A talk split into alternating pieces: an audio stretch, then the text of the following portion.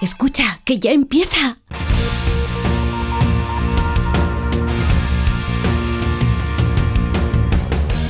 Ya empieza como el perro y el gato, patrocinado por Menforsan, los especialistas en cuidados, higiene y cosmética natural para las mascotas.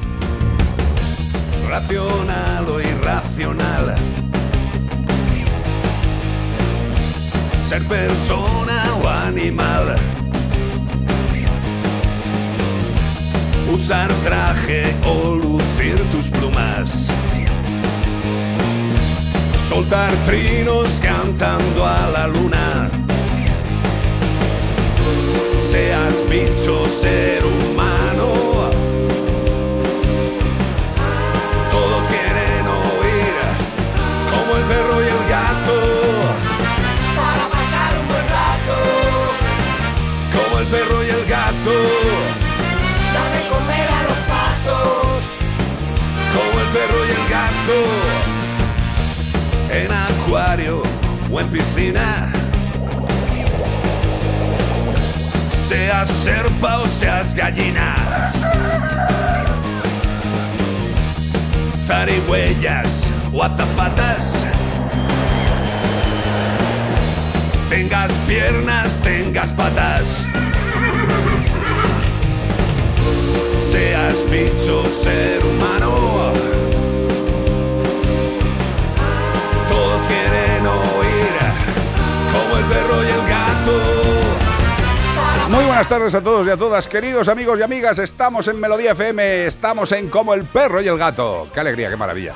Tenemos dos horitas por delante para charlar de los buenos amigos que nos acompañan en nuestra vida, en nuestros hogares. Lleva la máquina don Ignacio Arias, Nacho Arias, la voz más eh, contundente de este país. Tenemos también en la producción a la mejor productora, evidentemente. ¿Qué va a ser, qué va a ser este programa sin Beatriz Ramos Jiménez, producción de audio y vídeo? En realidad, la jefa. También tenemos, como no, a la alegría de vivir en Iván Cortés. Hasta luego. Macho men, macho man, ah, macho men. Sí, sí. Últimamente, Mm, además, tiene las macho, hormonas macho. totalmente desesperadas. Tengo la barba que me está creciendo. Sí, sí, sí. más- o sea, que en verano me la dejo larga y en invierno me la corto. Que, que sin sentido, ¿eh? Totalmente, pero bueno, es tu gusto, haz lo que quieras, tío. Si quieres tener un edredón de barba, Así calentita. tira para adelante. 608-354-383, 608-354-383 es el teléfono que tenéis para todo, absolutamente todo, lo que os apetezca. Ya está con nosotros Cristina Gracia, Maite Bravo, Carmen Yera Llovera, Cela Isabel, Qué todo. tío, la familia. Ir metiéndose por Facebook porque ya sabéis que hoy estamos por Melodía FM, ¿no? Exacto, estamos todo el rato Así en Velocita FM. pasaros para acá. Este fin de semana estamos buscando, queridos amigos y amigas, a un mamífero lagomorfo, que no es que viva en un lago, es lagomorfo, de la familia Leporidae. No es el monstruo del lago Morfo, ¿eh? No, No ni- es ese. Ni, ni el del lago Lepori. Pues mide entre 44 y 50 centímetros. Tiene un pelo suave y corto de colores parduzcos y blancos. Qué bonito. Son de orejas largas, midiendo hasta una quinta parte de la longitud de su cuerpo. Es decir, si el cuerpo mide 5, las orejas le miden 1. Qué Es Carlos de. Inglaterra. ¿Eh? Estamos buscando a Carlos de Inglaterra. Son, orejas voladoras. son buenas orejas. Son veloces, alcanzando velocidades. Pueden planear con las orejas si Dios. corren tanto, porque van a 70 kilómetros por hora, ¿eh? No, planean con las orejas, la verdad que no. Gracias a un, a un esqueleto ligero que tienen y a unas grandes patas posteriores, 70 kilómetros por hora no es una tontería, ¿eh? sale corriendo no lo coge. Es de hábitos crepusculares y nocturnos, permaneciendo durante el día en estado de reposo. Ay, qué bueno. Esto me recuerda Esa a siesta de las 10 de la mañana, Nacho Arias. Qué maravilla. Como el perro y el gato, arroba onda es y sabe qué animal estamos buscando. También nos lo puedes decir por nota de voz que nos escuchas, que nos, que nos escuchas, pero es que queremos escucharte. Dínoslo por nota de voz. ¿Por qué? ¿Por qué no? 608-354-383. Y todo esto para llevarte un maravilloso premio de parte de Menforsan. Sí, señor, nuestros amigos de, de Menforsan, líderes absolutos en higiene, salud y belleza. Champús para perros, por ejemplo, que es una de las cosas que les han hecho más famosos porque los perricos que utilizan los productos de Menforsan tienen la piel limpia y sana. Mira, champú ecológico muy suave para perros y cachorros. Vamos por partes. Champú ecológico. Esto es tremendamente importante. Porque ya sabéis que todos los productos que utilizamos para el lavado nuestro o para de nuestras mascotas, esos productos también se van a los desagües y llegan a los ríos y llegan a los mares. Ahí a los lagomorfos. Exacto. El champú ecológico de Menforsan para perros tiene ingredientes 100% biodegradables, no 80, no, no, 100% biodegradables. Permite un lavado de alta calidad para cualquier raza y es apto para todo tipo de Reduce la grasa de la piel y deja el pelete brillante y suave. ¿Queréis tener a vuestro perro limpio absolutamente y sin dañar al medio ambiente?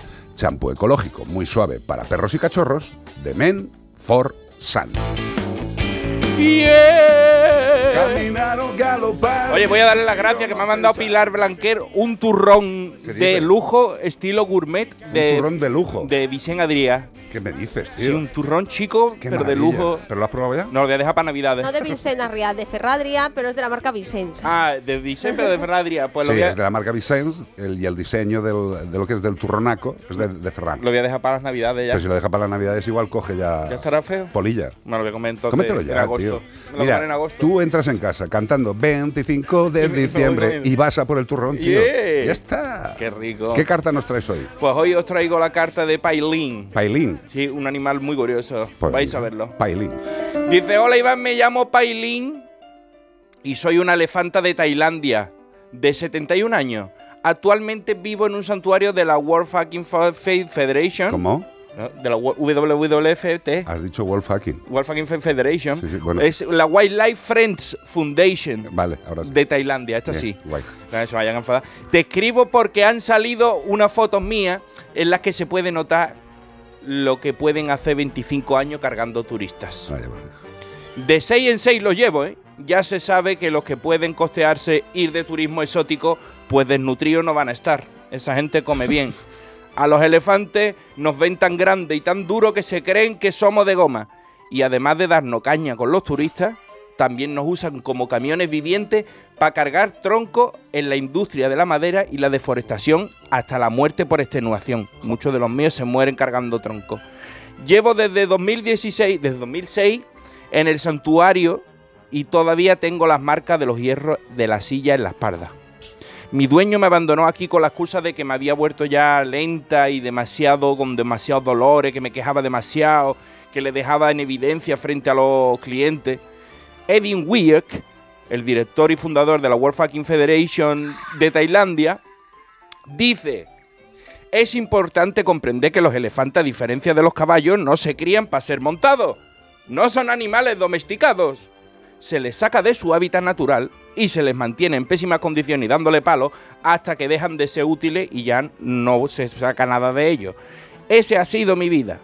25 de mis 71 años paseando a grupos de personas insensibles o poco informadas, que también puede ser, que se sacan la foto, después pagan sus bats, que parece la moneda con la que pagaría Batman, pero es la de Tailandia, los bats, y ha empezado otra vez así todos los días durante 25 años. Me ha quedado la espalda como un 8.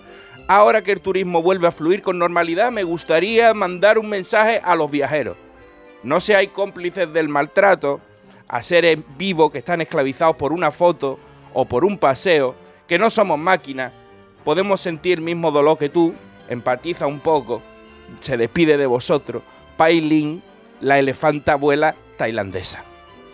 Me encanta la carta de Pailín. Tienes que ver la foto, ¿eh? Este- o sea, sí, la has sí, visto, ¿no? Que sí. le ha quedado la espalda así, las patas atrás para abajo. Pero vamos a ver, eh, es un, yo creo que lo que nos dice Pailín al final de la carta es algo que tenemos que tener muy en cabecita, que es que cuando vayamos a países exóticos, pues siempre hay alguien que nos ofrece el paseíto en el elefante, la foto con el monito, la foto con la serpiente, la foto con eh, mm, si nosotros dices, vamos si, a si es eso, una foto no le hago daño, soy No, yo nada va. más, es que viene detrás que vienen- una cola. vienen miles de personas. Y ma- mañana otra vez y otra vez y otra vez. Pensad que todos esos animalitos al final acaban, eh, cuando ya no valen, como el caso de Pailín, pues les abandonan y pues si sobrevives, sobrevives y si no, que te den después de una vida 25 años cargando personas. Y eh, tienes que ver la silla ¿eh? como son de hierro de Sí, estas, sí, sí. ¿sabes? Que le ponen en la espalda y... Hombre, tú ten en cuenta que la anatomía de un elefante, lo que es la espalda de un elefante, no es plana como la de un Eh, caballo. Exacto. Claro. Exacto. Exacto. Es que ese es el problema. La espalda Está del elefante hacia arriba. Es, es curvada. Sí. Entonces, para poner una silla ahí, evidentemente no es tan cómodo y los herrajes que ponen Sí. para mantenerlo acaban Y por lo visto la las espinas de las Sí. dorsales también van hacia arriba en el claro. caso de los elefantes y se las destrozan. No, no, tú ten en cuenta que todos los seres vivos, todos los seres vivos, nuestras, eh, nuestras vértebras, o sea, lo que hace la columna, verla. Lo que sale hacia atrás, Sí. lo que va en la línea de nuestra espalda y la línea de un elefante, son unas, unos trocitos de la vértebra que se llaman apófisis espinosas, que son trocitos de hueso de la propia vértebra. Que cuando que son te los que y estás delgado se te que- notan los burtitos. Exacto, a los, a los animales es como que le vemos esa quilla en la espalda, ¿vale? Mm. Esas son las apófisis espinosas. Esas apófisis espinosas con estas sillas se acaban rompiendo. Sí. Se acaban rompiendo, que son fracturas, ¿eh? Que no estamos hablando de bromitas. O sea, esto es un tema serio. Eh, y por favor, si vamos de viaje, disfrutar de la naturaleza en estado vivo. No os acerquéis a una persona que os ofrece a un animalito para haceros una foto. Pensad en la vida que está llevando ese animalito y si verdaderamente merece la pena seguir fomentándolo poniéndonos al ladito. 608-354-383 como el perro y el gato en Melodía FM. ¡Yeah!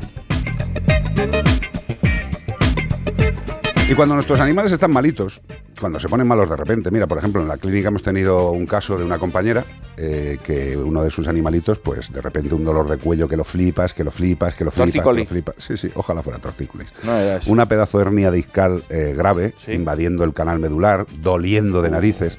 Bueno, pues esta compañera, si tiene su buen seguro, como es el seguro de Santebet, elige la clínica veterinaria a la que va a ir. En este caso, pues a una clínica de neurología especializada. Bueno, va allí, le hacen las pruebas, ven que tiene la hernia, dicen que hay que operar, se le opera, se le hospitaliza, se le pone todos los tratamientos. ¿Y qué pasa si esta amiga tiene el seguro de Santebet? Pues algo muy maravilloso, que aparte de tener a su animal operado y en plena disposición para vivir feliz, Santebet le reembolsa todos los gastos durante toda la vida. La pasta que puede costar una operación de este tipo es alta y es normal. Es una operación de especialidad. Bueno, pues si tienes un seguro como el de Santebet, no pasa nada. Eliges, vas, lo tratan, lo operan y te reembolsan todos los gastos durante toda la vida.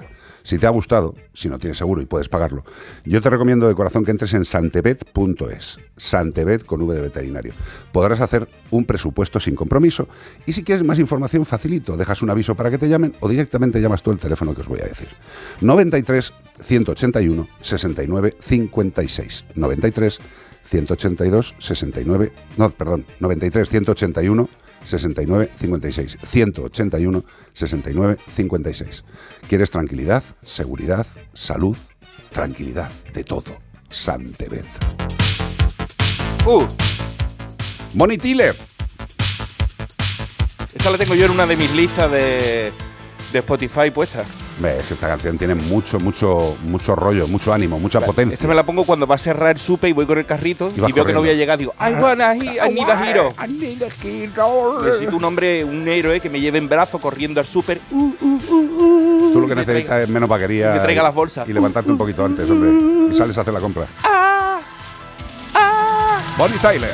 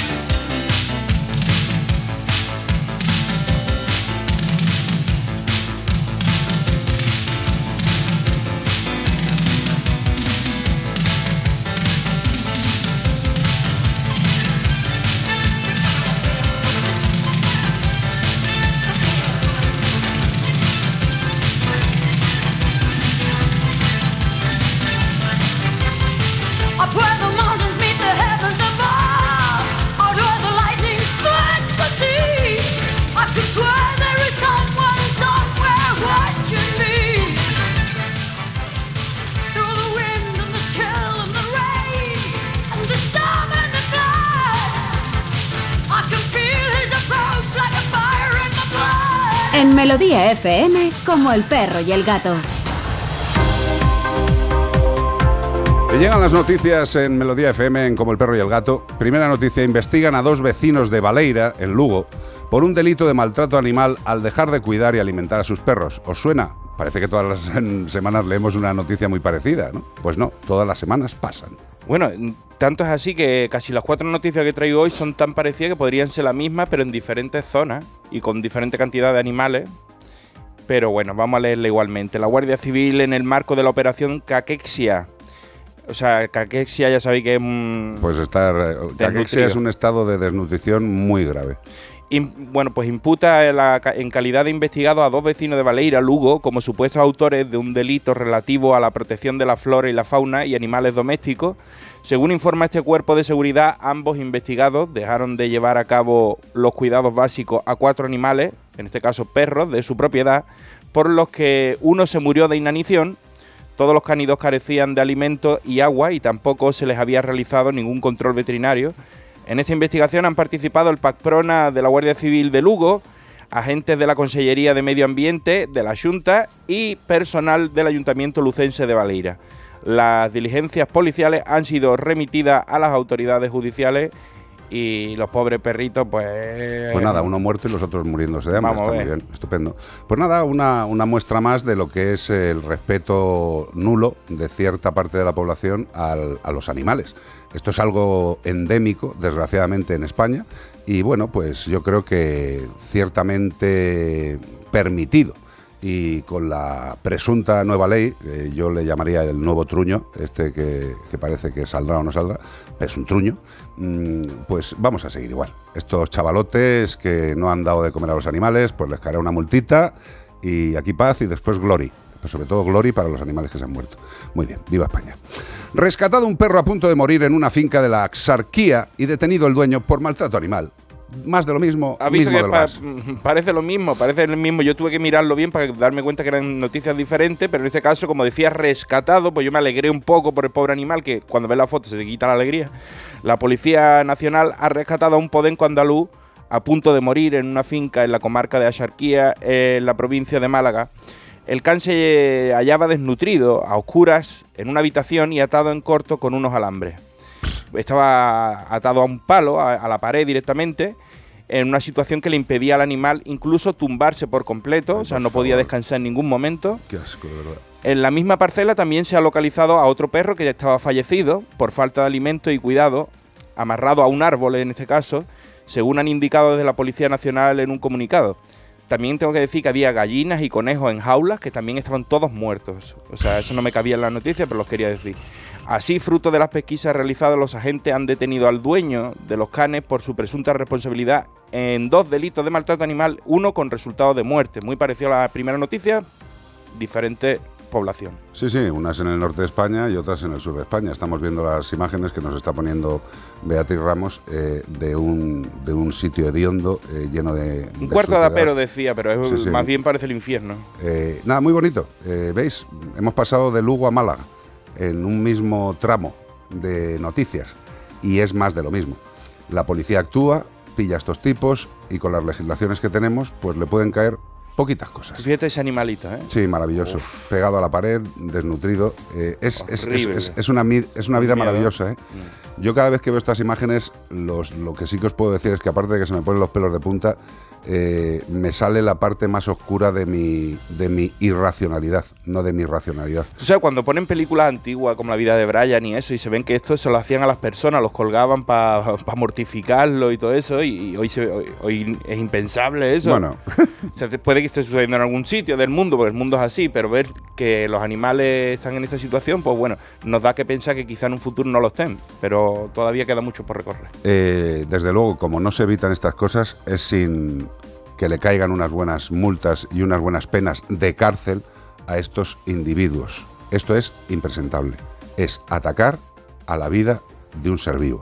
Y esto es lo más feo, lo más lúgubre, lo más triste que puede hacer un ser humano.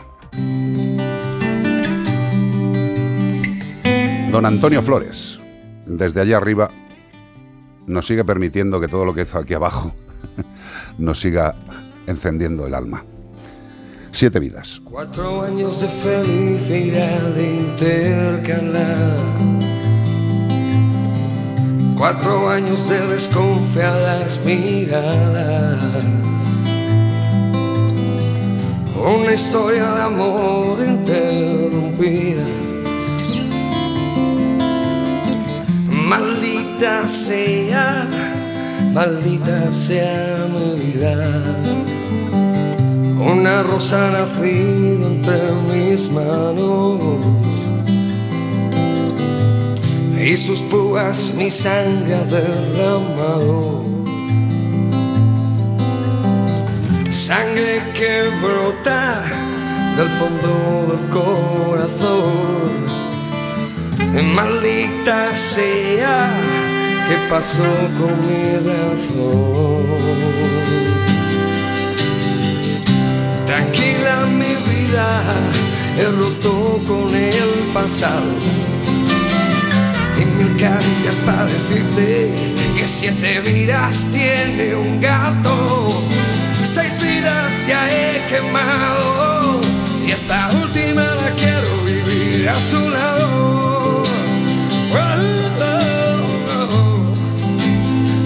Y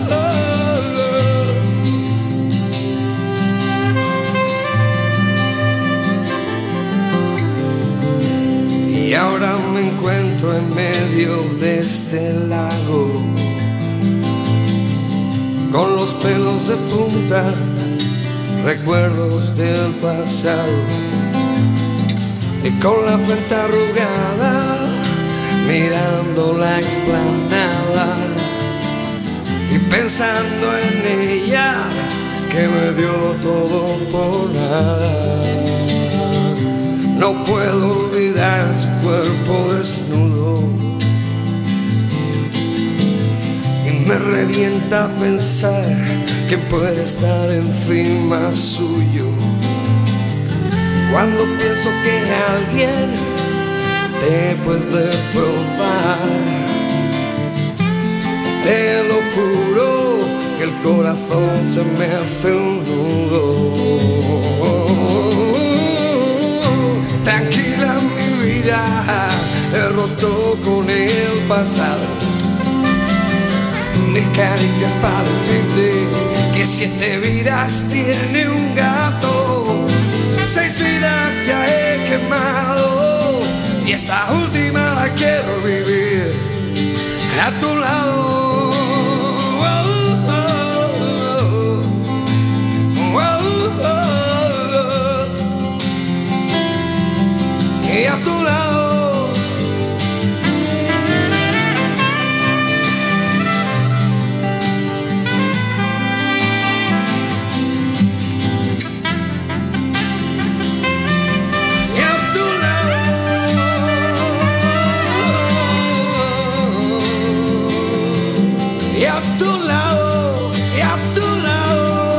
Pasar un buen rato en Melodía FM como el perro y el gato. 608 354 383 WhatsApp.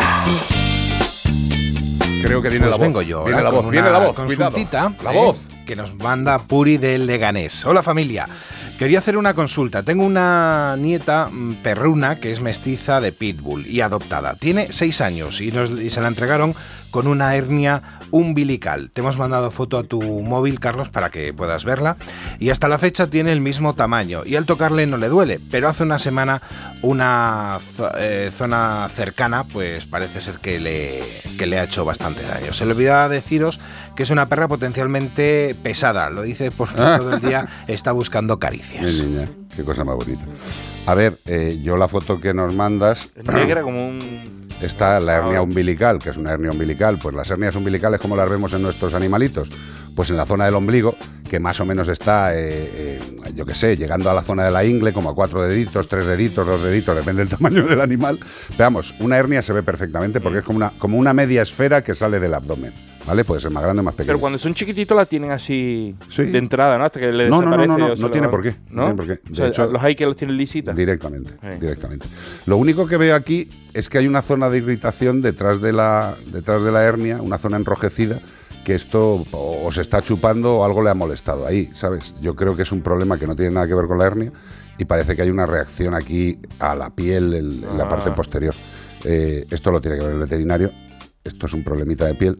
Igual se ha hecho daño, ¿sabes? Esto pasa muchas veces que se clavan algo en el parquecito, en, la zona donde sea, del abdomen, de la tripita, del pecho, y ese pinchazo les molesta y se chupan, y se chupan, y se chupan. Y muchas veces hacen este efecto de este enrojecimiento como que parece que está pintado, ¿vale? Que está muy definido. Vete al veterinario. Desde luego la hernia está estable, absolutamente estable. También te digo una cosa, por muy estable que esté, si en algún momento de la vida del animal hay que sedarlo, anestesiarlo por alguna razón, una limpieza dental, alguna cosa, yo aprovecharía a quitarle la hernia. Esto a los humanos también le pasa, ¿eh? Hombre, vamos a ver. Tú en la playa ves más de un botón de castillo. Un botón y- ¿Eh? y, algunos que media pelota de Dios, tenis, tío. ¿Sabes? Y Porque muy- me gusta mí que me entre pelotilla en el... Tenemos además la foto de, Sí, de sí, sí, perrita sí, sí. para que míralo. la veáis. Es una preciosidad. Qué guapa es. Es bonita que Yo- lo flipas. Pero vamos, que, que- que, eh, una PPP, exacto, que es eso, que gracias por adoptarla sobre todo. Pero por la foto que nos mandas, la hernia está estable, absolutamente estable, aunque te vuelvo a decir, si en algún momento hay una cirugía, una anestesia, aprovechemos para quitarla. Y lo que tiene detrás, que es lo que es más importante, parece una reacción que el animal se está chupando, chupando, chupando, porque ha, ha pasado algo ahí, ¿sabes? Un pinchazo, un eczema, cualquier cosita. Al veterinario y gracias por no mirar hacia otro lado, adoptar y encima adoptar a un perro potencialmente peligroso. Dime, Bea, que entras Oye, antes voy a decir que dice Carmen Lora, Iván, hace mucho que no te veo en Iván Cortés Radio. Dios. ¿Es problema de las notificaciones o es que no te conectas? Saludos. Mira, eh, voy a avisar aquí a todos los quillos que me estoy comprando un equipo nuevo que me llega el 21 de marzo, que me iba a llegar el día 15. Se ha, est- se ha estirado hasta el 21 de marzo y entonces va a arrancar otra vez la temporada. Exacto, pero tened está, tranquilidad. tranquilidad, Cortés tranquilidad. Radio no ha desaparecido de las ondas murcianas. O sea, tranquilo. Podéis seguir suscribiéndose al Claro. canal, ¿eh? Exacto, no pasa nada. Es que se ha comprado un equipo que viene desde la NASA. Claro, me lo ha ¿sabes? Porque mandado Elon Musk directamente. Iván, si no se oye exactamente igual a lo que sale de su boca, no le vale. Y que se vea. Exacto. Y no que yo. Y que se vea. Que se Ramos. vea, como vea Ramos. Que se vea No, Ramos. que hablábamos precisamente de con, con Puri de Leganés, ¿no? Que han adoptado una PPP, que es que a mí me sale tan mal decirlo, Mm. ¿vale? Una perrita con mestiza de una raza potencialmente peligrosa. Sí. Por desgracia hay una regulación pues que sigue Que va a cri- seguir. criminalizando y que va a seguir Sí, sí. criminalizando estas Es que está la nueva ley que es tan buena, tan buena, tan buena, que es súper guay, Mm. súper guay. También va a seguir permitiendo que Sí. sean PPPs. Claro, porque nos habían también prometido que Sí, iban sí, a sí. retirar la Pero ley, es que, pero es que las promesas de los políticos Sí. hay que metérselas en la zona pura. Pero bueno, y además de seis años y además con un problema con una hernia. O sea que ya es que es de agradecer por, por, por partida triple en vez de por Pero, partida pero viéndole doble. la cara a este animalito, por favor, que hemos Por visto favor. las fotos. eh, ese animal no es que. Ese animal no es. Ese animal es una gloria de bendita, de animalda. Qué cosa más bonita. Pues sí. ¿Entrabas para alguna cosa Y más? no, y precisamente ¿por qué? porque los PPP son eh, la- los, los centros de protección animal, los refugios, las protectoras, es uno de los de las mayores poblaciones que tienen de, de animales que están esperando un hogar, la de los PPP, porque tenemos una ley, que la Ley Nacional de Perros Potencialmente Peligrosos, que ya de por sí, que hay una ley que criminaliza una raza, la sociedad también la criminaliza, a- o sea, hay Bueno, una la, ley la sociedad que no conoce Claro, la realmente a los sociedad que no conoce realmente, porque eh, esto es un rechazo por parte de todos los profesionales veterinarios y educadores, de- de- a- o por la mayor parte, a esta ley. Bueno, a criminalizar o, de- o determinar que un animal puede ser agresivo por su raza. El tema de- del Real Decreto Ley de los perros potencialmente peligrosos es algo que hay que agradecerle al PP. Eh, Sí, desde aquí luego- quiero decirlo porque luego la gente pongo algo en las redes sociales. Ayer me saltó una persona muy muy divertida, muy divertida porque dije que la ley era un truño, que vale que va a salir un truño y se enfada y me dice es que la gente es alucinante, tío. Me dice es que me, me, me lleva al alma.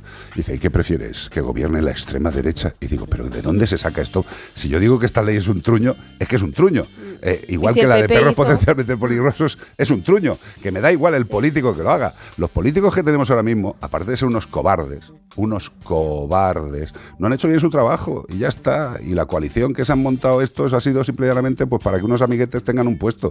Gente que ni ha estudiado. Y ya está. ¿Qué podemos esperar de las leyes que nos salgan de aquí? Pues mira. Errores, errores, errores, falacias, mentiras y aseguramiento del cargo y del puesto. Y entre error, falacia y mentira, los que sufren son pues los- estos animales que Exacto. esperan durante mm, años, muchas veces durante toda su vida, eh, un hogar, porque ya te digo, porque hay una ley que limita mucho su adopción, lo complica todo demasiado, entonces la gente se echa para atrás. Luego, socialmente también, mucha gente, por desconocimiento, criminaliza estas razas. Y, y, pues es que es un fastidio. Y no estamos solucionando nada. Entre que, No, no, no, no. lo- entre que, o sea, precisamente los, los refugios están llenos de perros de caza y de PPPs. Y ni una cosa ni la otra. Yo Pues ya está, pero es que, es, que va a salir una gran ley. Eh, la Dirección General de Derechos de los Animales eh, tienen que estar muy contentos porque siguen el cargo, no se ha, no se ha ido y estará, estará esperando a que, a que se certifique todo en el... Esto es absurdo. Pues nada, que sigáis disfrutando del dinero que os estáis llevando calentito sin hacer nada. 608-354-383. En Melodía FM, como el perro y el gato. Tus hijos ya son adolescentes y es lógico y normal que te preocupe algo así. Ahora que han crecido ya no hacen planes con nosotros. Se quedan en casa solos, o eso dicen. Y me preocupa lo que pueda pasar. Pues eso con Securitas Direct tiene solución, porque con su alarma estarán protegidos dentro de casa ante cualquier emergencia y con sus cámaras podrás ver que todo va bien, porque tú sabes lo que te preocupa y ellos saben cómo solucionarlo. Llama ahora al 900-146-146 o entra en securitasdirect.es.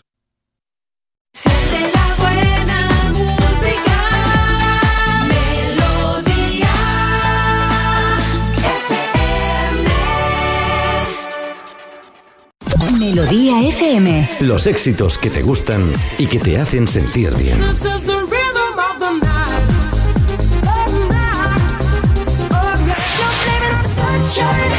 Don't blame it on the moonlight. Don't blame it on the good times. Blame it on the boogie.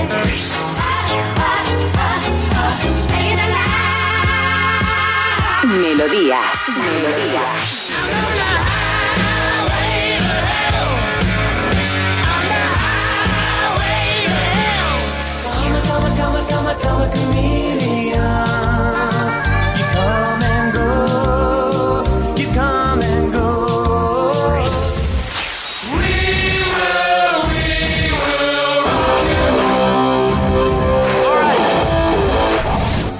Melodía FM. Siente la buena música.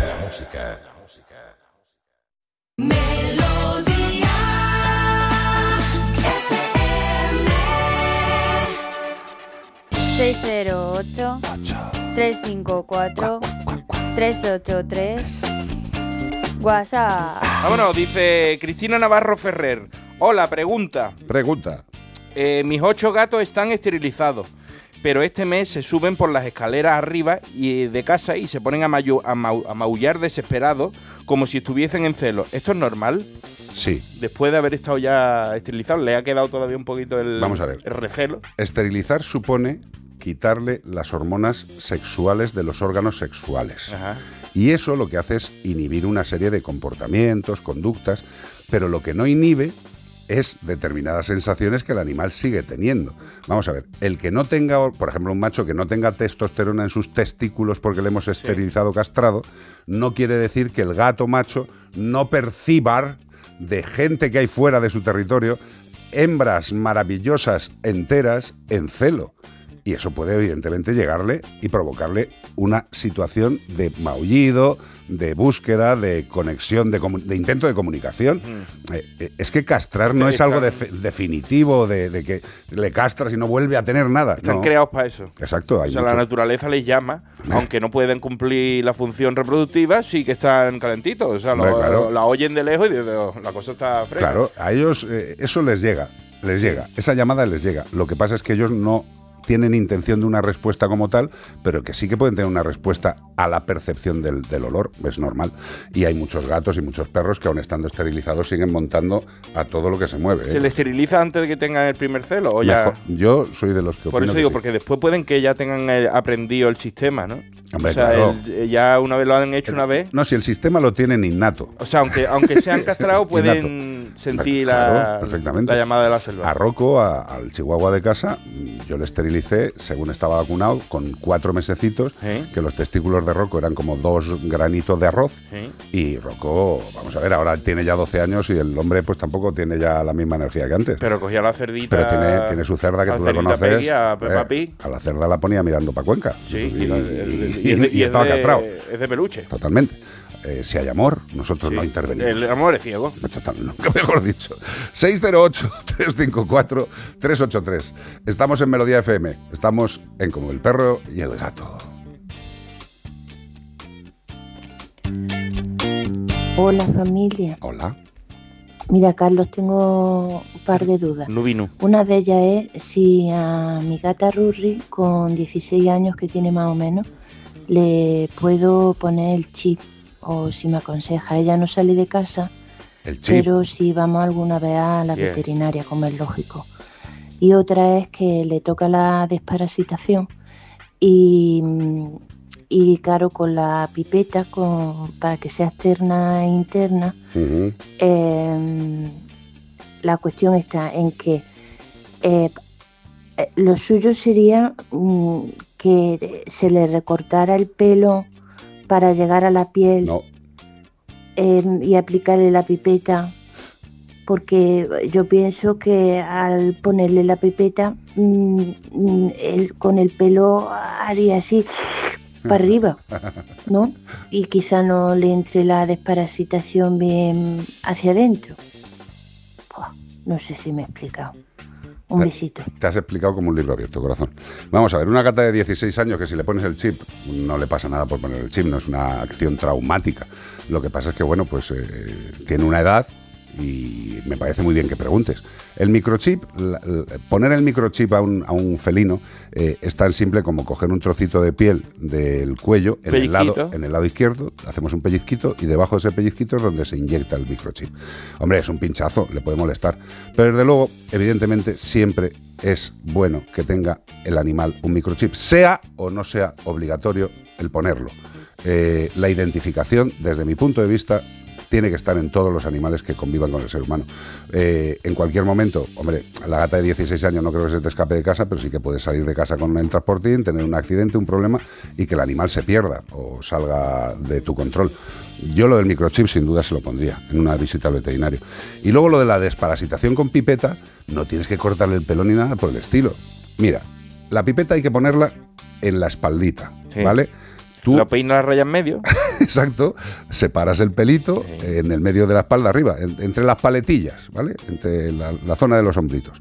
Separas un poco el pelito y cuando veas la piel, ahí depositas el producto. Aprietas la pipetita, lo vacías, dejas que el pelo vuelva a su ser y ya está.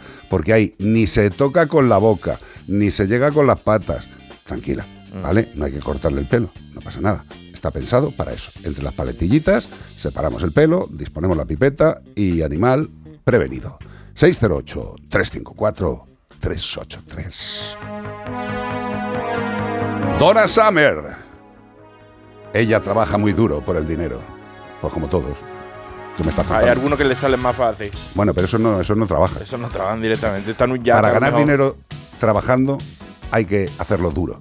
Hay otros que les cae del cielo. Como es duro trabajar. Incluso teniendo cargos.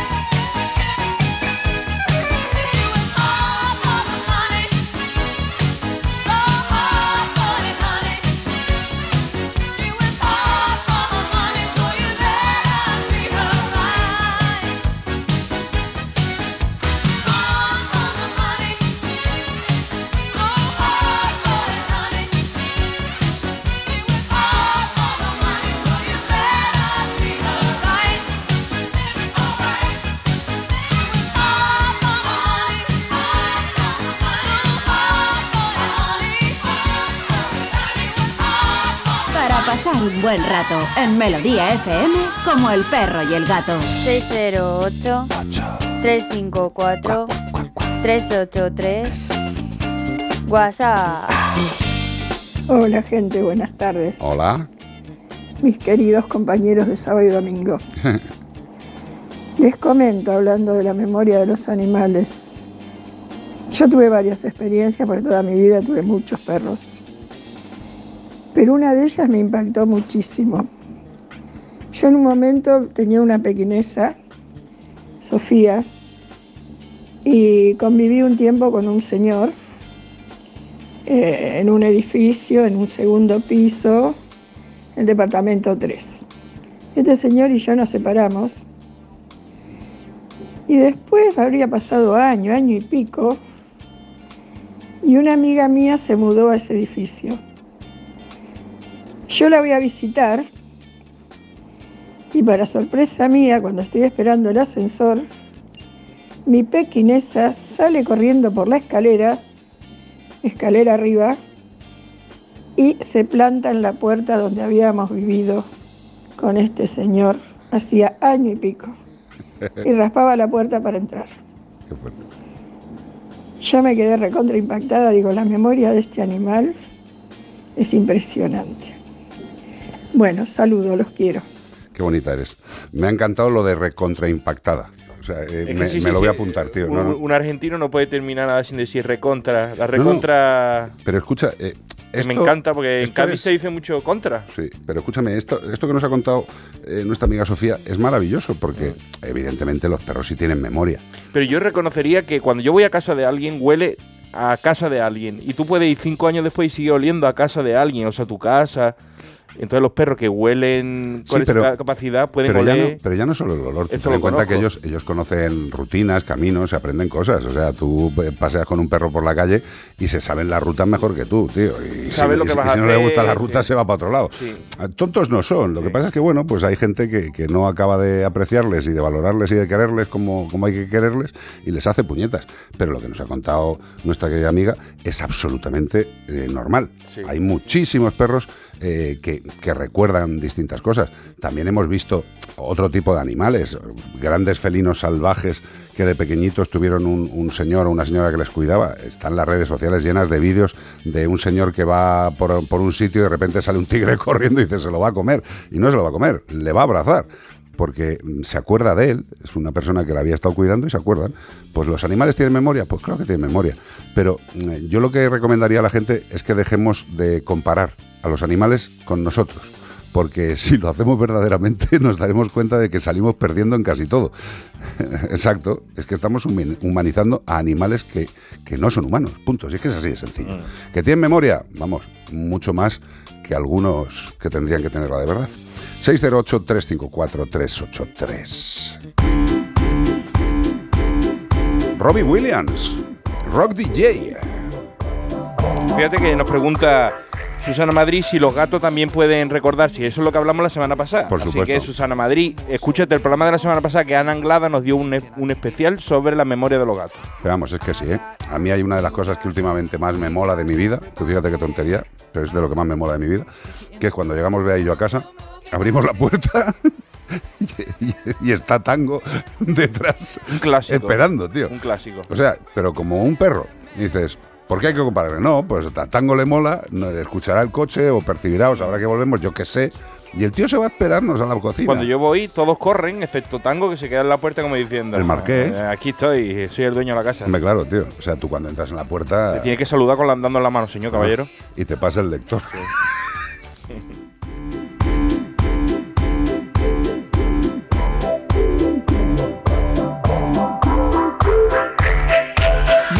Floor show, kicking with your torso. Boys getting high and the girls even more so. Wave your hands if you're not with a man. Can I kick it?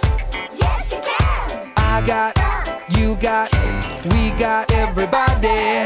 I got the gift, gonna stick it in the goal. It's time to move your body.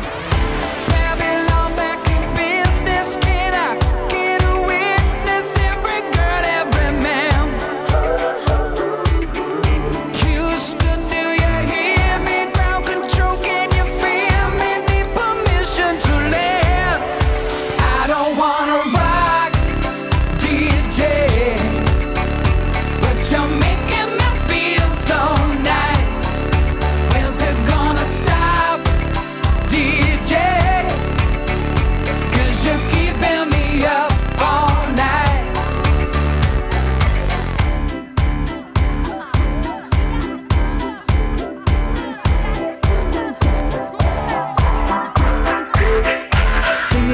music for your masses. Give no head, no backstage passes. Have a proper giggle, I'll be quite polite. But when I rock the mic, I rock the mic.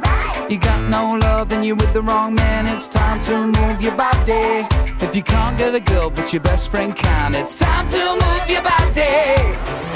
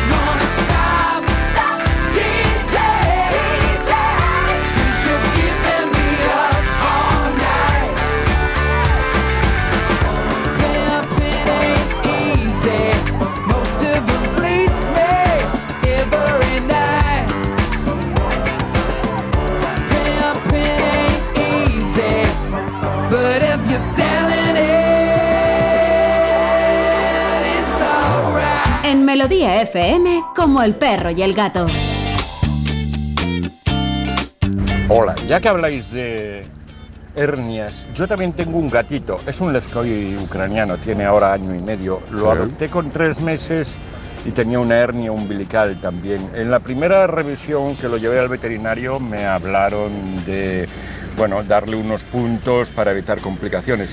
La verdad es que no me hace mucha gracia por la anestesia y tiene año y medio y la hernia ni le molesta ni le duele y también se ve muy estable. Mi duda es, ¿es conveniente operarla si no le molesta o es mejor no someter, a menos que sea como habéis dicho, que le haya que hacer otra operación, es mejor no someterlo a una anestesia solo por eso? Totalmente. Eh, como hemos comentado, eh, una hernia es, una, situación de presentación bastante frecuente. O sea, el cierre del ombligo cuando el cordón umbilical se desprende mm, en, el momento que se desprenda de- del cuerpecito del animal, pues puede dejar no, dejar más o no una hernia.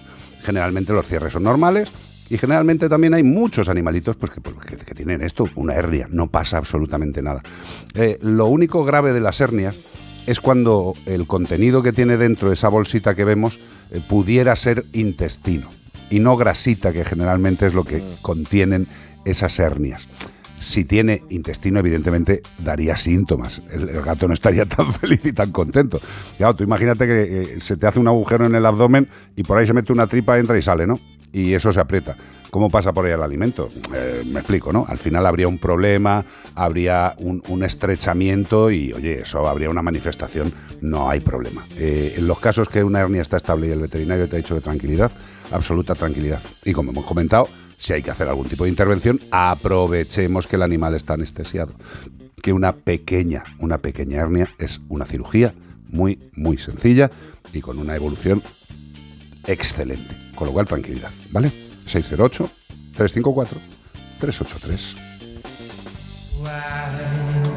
Mira, José de Belchite dice, tango me suena a peli, a Operación Tequila o algo así. ¿Cómo?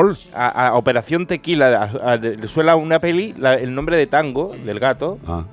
Y digo, no, es de una película, pero no es de esa, es de Tango y Cash, ¿no? Claro. Porque son dos hermanos. Son hermanos, sí, sí. Son son hermanos, Tango y Bea Cash, le puso Tango y Cash. Son preciosos además, tío. Cada día son más bonitos. No sé 608. con cuál quedarme, porque los dos son más bonitos, uno que el otro. Yo te digo una cosa. a- Cash, tan- eh. tango no sale de casa ni de coña. O sea, Tango es mi alter ego. Yo me tío. llevo mejor con Cash también. ¿Ves? 608-354-383. Estamos en Melodía FM. Estamos en Como el Perro y el Gato. Only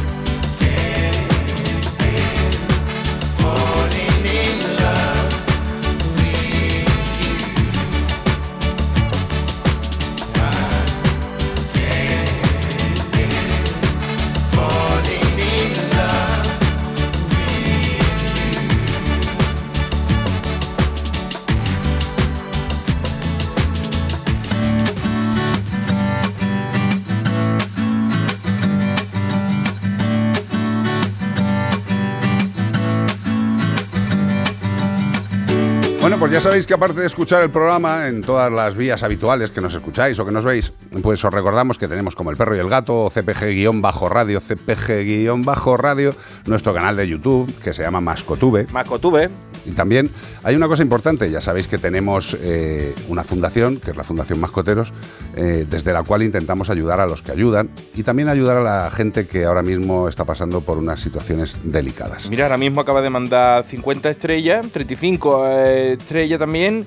Pilar Blanquer, la que me ha mandado el turrón. Qué bueno, tío, ¿Eh? qué Mandando rico. estrellas, Pero- turrones. pero cómetelo ya, qué no buena, te qué buena, qué buena es Pilar Blanquer. Muchísimas gracias a todos los que ayudáis y también tenemos una forma que es ahora hacer donaciones a la Fundación Mascoteros por Bizum, que es una forma sencilla y bueno, pues si, si os apetece, si podéis echar una manita, cada día tenemos más casos, eh, pues eh, casos desde gravísimos como, como la gatita suerte de la flecha que le ha atravesado la cabeza, a colonias que estamos esterilizando con la unidad móvil, a gente que viene a la clínica que está en estado de, de- jorobada vida. Eh, estamos intentando ayudar a todos los que podemos y para ayudar a todos los que podemos pues también necesitamos vuestra ayuda, evidentemente. Eh, nosotros ponemos nuestros medios técnicos eh, y los personales sin coste alguno. O sea, si yo opero a un gato o si yo me voy a hacer una colonia es porque me apetece y porque estoy haciendo una labor de- desde dentro de la fundación.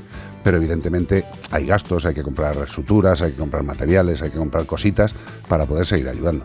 Con lo cual, si podéis, si os apetece, pues para hacer una donación a la Fundación Mascoteros por Bizum es facilito, es un número bastante chulo. 06919. Yo me lo aprendí, 06919. Exacto, 06919. Y si lo que queréis seguir viéndonos durante la semana, tenéis que seguirnos en nuestras redes sociales, que ahí es donde estamos dando caña durante la semana, porque muchos de vosotros parece poco. Ay, nada más que los fines de semana y una hora, qué poco. Queremos escucharos más. Pues mira, eh, Carlos Rodríguez, Carlos Mascoteros en Facebook, en Instagram, en Twitter, todo esto. Beatriz Mascotero en todas las redes sociales también. Iván Cortés Radio, eh, seguirme en YouTube. Exacto. Y luego tened en cuenta que tenemos durante la semana aquí a- al ladrón de Guevara, al señor Cortés, haciendo Sí, sus cositas. sí, sí. eh, un servidor con el que ladre el siguiente los miércoles. O sea que, que esta semana, cosas. esta semana ha habido segunda parte de que os interesa mucho, que sois muchos gateros, enfermedades víricas con los gatos. Y la semana que viene, este miércoles, hay eh, control de la reproducción. Exacto. Muy importante, ¿eh? ¿Eh? Planificación familiar animal con el doctor Rodríguez. ¿Dónde? En que ladre el siguiente. Que ladre el siguiente. 649-904-405. Este no es el de siempre, ¿eh? pero lo vuelvo a decir, por si queréis mandar consultas para que ladre el siguiente, vamos a hablar del tema de la control, del control de la reproducción el miércoles a las 7 de la tarde, 6 en Canarias. Que ladre el siguiente, 649-904-405. Si no nos da tiempo en el programa contestaros a todos, pues también seguimos.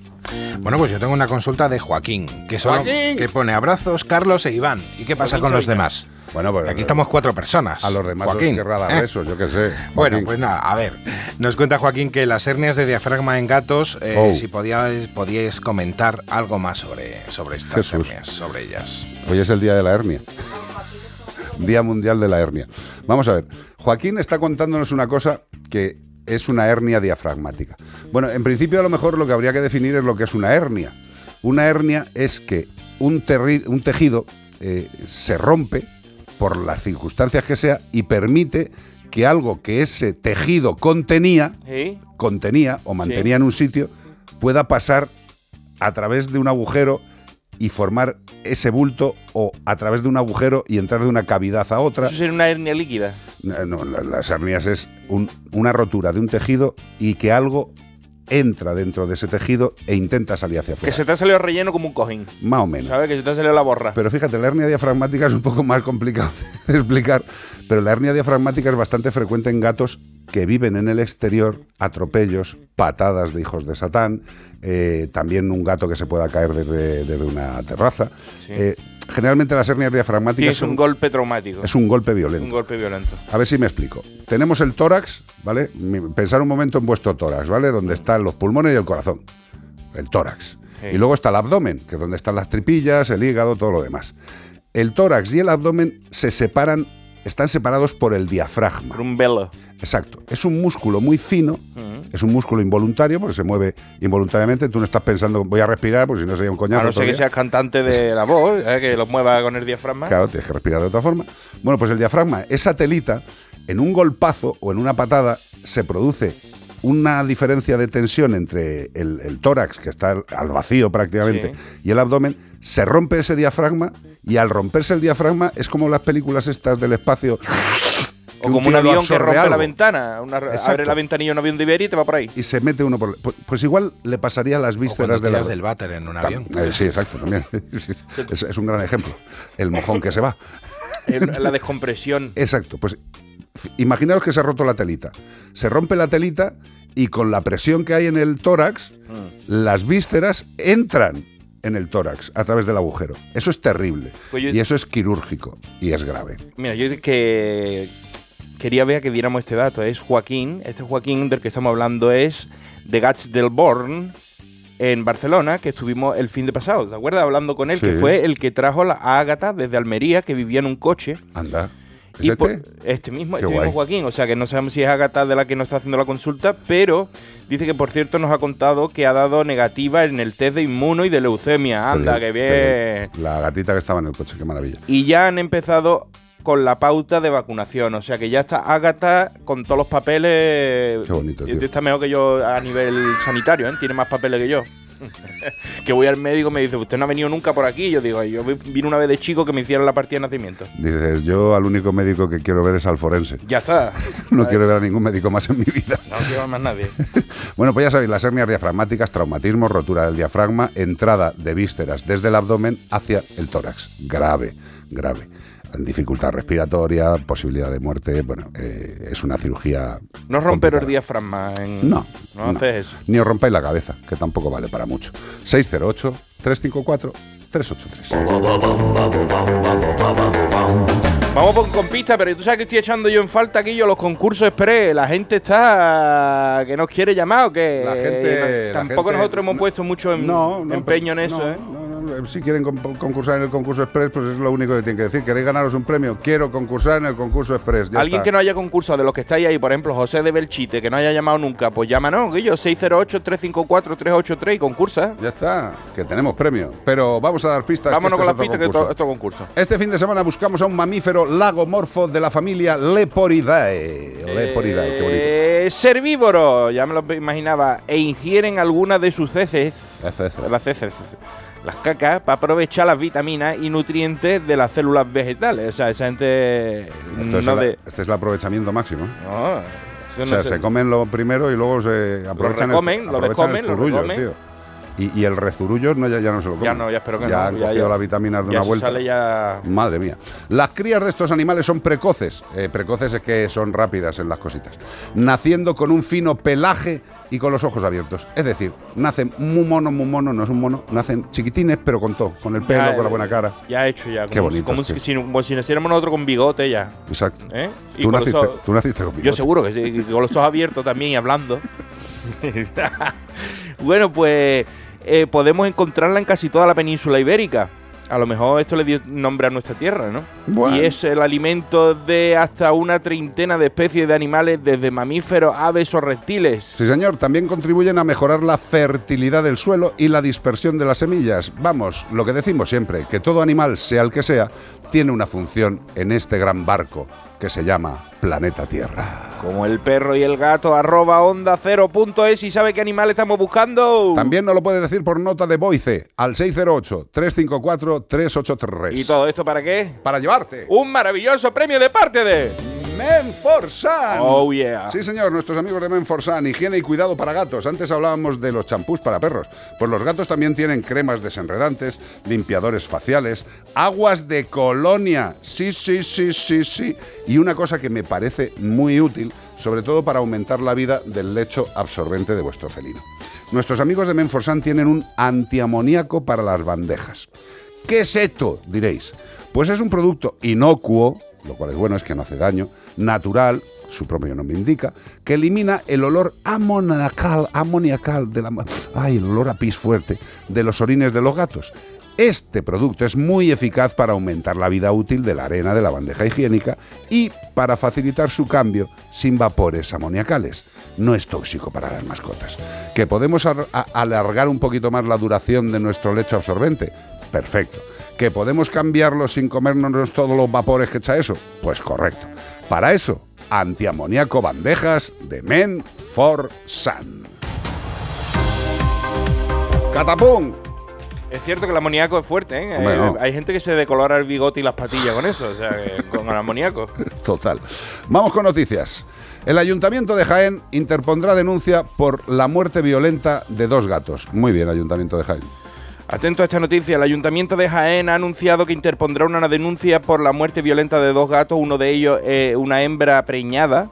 Esto es terrible. Esto es terrible porque apareció eviscerada, eso es, le sacaron las tripas, apareció apaleada y colgada de la portería de fútbol de un instituto en Jaén Capital. Es que, es que es que esto es que de verdad que es alucinante. Y me, dice, me, dice Bea, imágenes. me dice Bea que igual mañana hablamos con, con la gente de la Ya, ya me gustaría, o sea, que nos dieran un poquito más de luz sobre esto, porque fue el partido animalista Pacma el que señalaba que el hallazgo también de un gato moribundo y otro vivo con el rabo amputado, perteneciente a la misma colonia, controlada en el municipio de Jaén, pues ahora mismo están a la espera de la necrosia de, de este animal, que se presume que al menos dos de los felinos fueron envenenados y un tercero ahorcado y apaleado. Pues nada, eh, ya sabemos, no lo digo por la localidad, que ya estáis viendo que hemos estado en Lugo, hemos estado en Málaga, ahora estamos en Jaén, maltrato, maltrato, maltrato, pero desde luego el, individuo o individua, o individuos o individuas que hayan hecho esto, eh, bueno, sí, sí, sí, siempre se merece cárcel con estos maltratos. O sea, que un tarado barra tarada haya abierto a un animal, Embarazada. le haya sacado las vísceras, los cachorros, y lo haya colgado de una portería, de un instituto. ¿De para un que instituto? Para que tú por la mañana con los chiquillos, cuando vayan al instituto a estudiar, se encuentren con el panorama dantesco ese. Eh, de verdad, ¿hay alguien de los que nos estáis Criminal. escuchando que crea que esta persona no tiene que estar en la puñetera cárcel cuando lo pillen? De verdad, ¿hay alguien? ¿Hay alguien en este país, ya no digo de los que nos escucháis, que piense que una persona que mata a palos a una gata embarazada, preñada, la abre, la saca las vísceras y la cuelga de una portería, alguien de este país, incluido el presidente del gobierno o el vocero Pachi, ¿eh? el que saca las enmierdas, o el director general de eh, este hombre, el, el 80.000, eh, el, el que nos ha engañado a todos, el que ha quedado como el orto. ¿Por qué no te vas y solucionas esto ya y dejas de hacer pariditas? Que no estáis haciendo nada. Habéis hecho una ley que habéis prostituido. Pues aquí tenemos Aquí tenemos cositas que no se van a solucionar porque los partidos políticos jamás harán una ley. A ver, si lo, a ver si lo entendemos de una puñetera vez. No hay ningún partido político que haga una ley y que pueda sacarla adelante sin ser ninguno de los dos partidos grandes que hay en este país. Mal lo llevamos. Pues a ver si la protección animal se entera ya de una vez, nos somos conscientes y nos damos cuenta de que o actuamos nosotros o nadie va a arreglar esto. Pues nada, viva España, una gata apaleada, pateada, abierta y eviscerada, y estaba preñada. Y luego, de regalo, la cuelgo de una portería de fútbol en un instituto. instituto. Alucinante.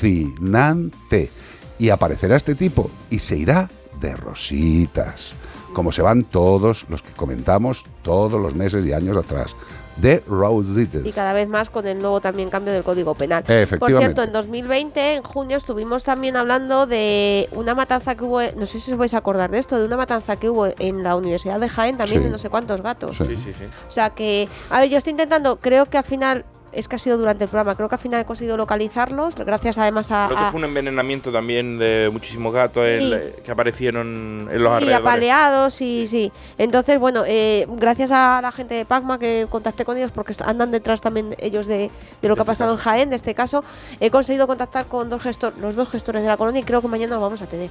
Pues Lo nada, tengo que cerrar con ellos, pero es muy doloroso. A mí me, me fastidia traer estas cosas, ¿no? Pero es que eh, creo que no, pero ¿qué hacemos? debemos de ¿Qué- saber ¿Pero qué hacemos que se entonces? ¿Nos callamos? No- nos callamos, no pasa nada. Es que es un poco, eh, es que es el día de la marmota, es que es continuamente hacer entrevistas sobre esto, pero es que Sí, pero quizás nos oiga cada vez una persona diferente Claro. y si conseguimos enganchar a uno al buen camino, pues que, Mira, las que- pequeñas, que las, pe- empatice. las pequeñas alegrías que tenemos, por ejemplo, es que, no voy a decir el caso, pero hablamos de un caso tal que el sábado, Sí. una cosa muy grave, y el domingo por la mañana estaba yendo al sitio la Guardia Civil y todo Dios. Y salió en todos lados. O sea, Claro. al día siguiente lo vi la noticia en todos los sitios. poquito, sí. sí, Pero dices, eh, si, si nosotros no, no es que seamos ni más ni menos importantes, pero somos, eh, que yo sepa por el momento, el único programa dedicado a la vida de los animales que conviven con nosotros en los medios de difusión españoles. Hay cosas más pequeñicas, hay, hay programas a, a- a nivel local que hacen un trabajo excelente, pero la obligación que tenemos es contar las cosas. Pero Sí. es un programa completamente dedicado Sí, pero- a este tema. Y tenemos que contarlo, o sea, porque es que de verdad, eh, que no es solamente que aprendamos a cuidar a nuestros animales, que eso lo intentamos y os contamos cómo, pero creo que también tenemos que concienciarnos en que tenemos que hacer algo en estas cosas. Si somos de Jaén, ir al ayuntamiento, poner cartas de denuncia. el ayuntamiento además ha sido uno No, no, si el denunciantes. ayunt- En ya, este caso han pero digo para que el ¿eh? ayuntamiento se sienta apoyado y que vea que hay más gente y que todos van a una y que el pueblo va contra esta gente. A lo mejor son del pueblo, no son del pueblo, pero de verdad, yo si vivo en un pueblo donde alguien ha hecho esto, yo no quiero verle la cara a ese ser por mis calles, ni encontrármelo en el Mercadona, porque es un asesino. Asesino. Es y a ver si lo entiende la gente. Asesino es una palabra absolutamente válida para este tipo de agresiones a los animales. Y si no, miraros la RAE, lo digo por siempre alguno que dice, de, de los que les gusta matar, dice, no, esto no es un asesinato, eso solo es para personas. Digo, eres tonto para las dos cosas, porque te gusta matar y porque no tienes ni puñetera idea de lo que dices.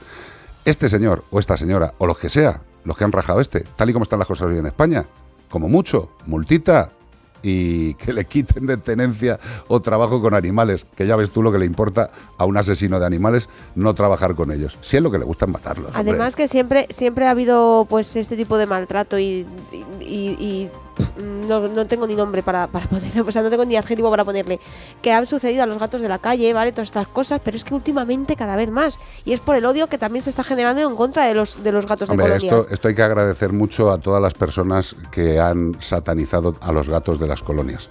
Eh, cuando, se cuando se emiten opiniones en las redes sociales, eh, si tienes un poco de decencia y un poco de ciencia, eh, lo que tienes que hacer es ser objetivo. ¿Eh? Evidentemente, los gatos de la calle matan animales, sin duda. El otro día estuve a punto de verlo. Estuve en una colonia y vi cómo acechaba una paloma que se le escapó.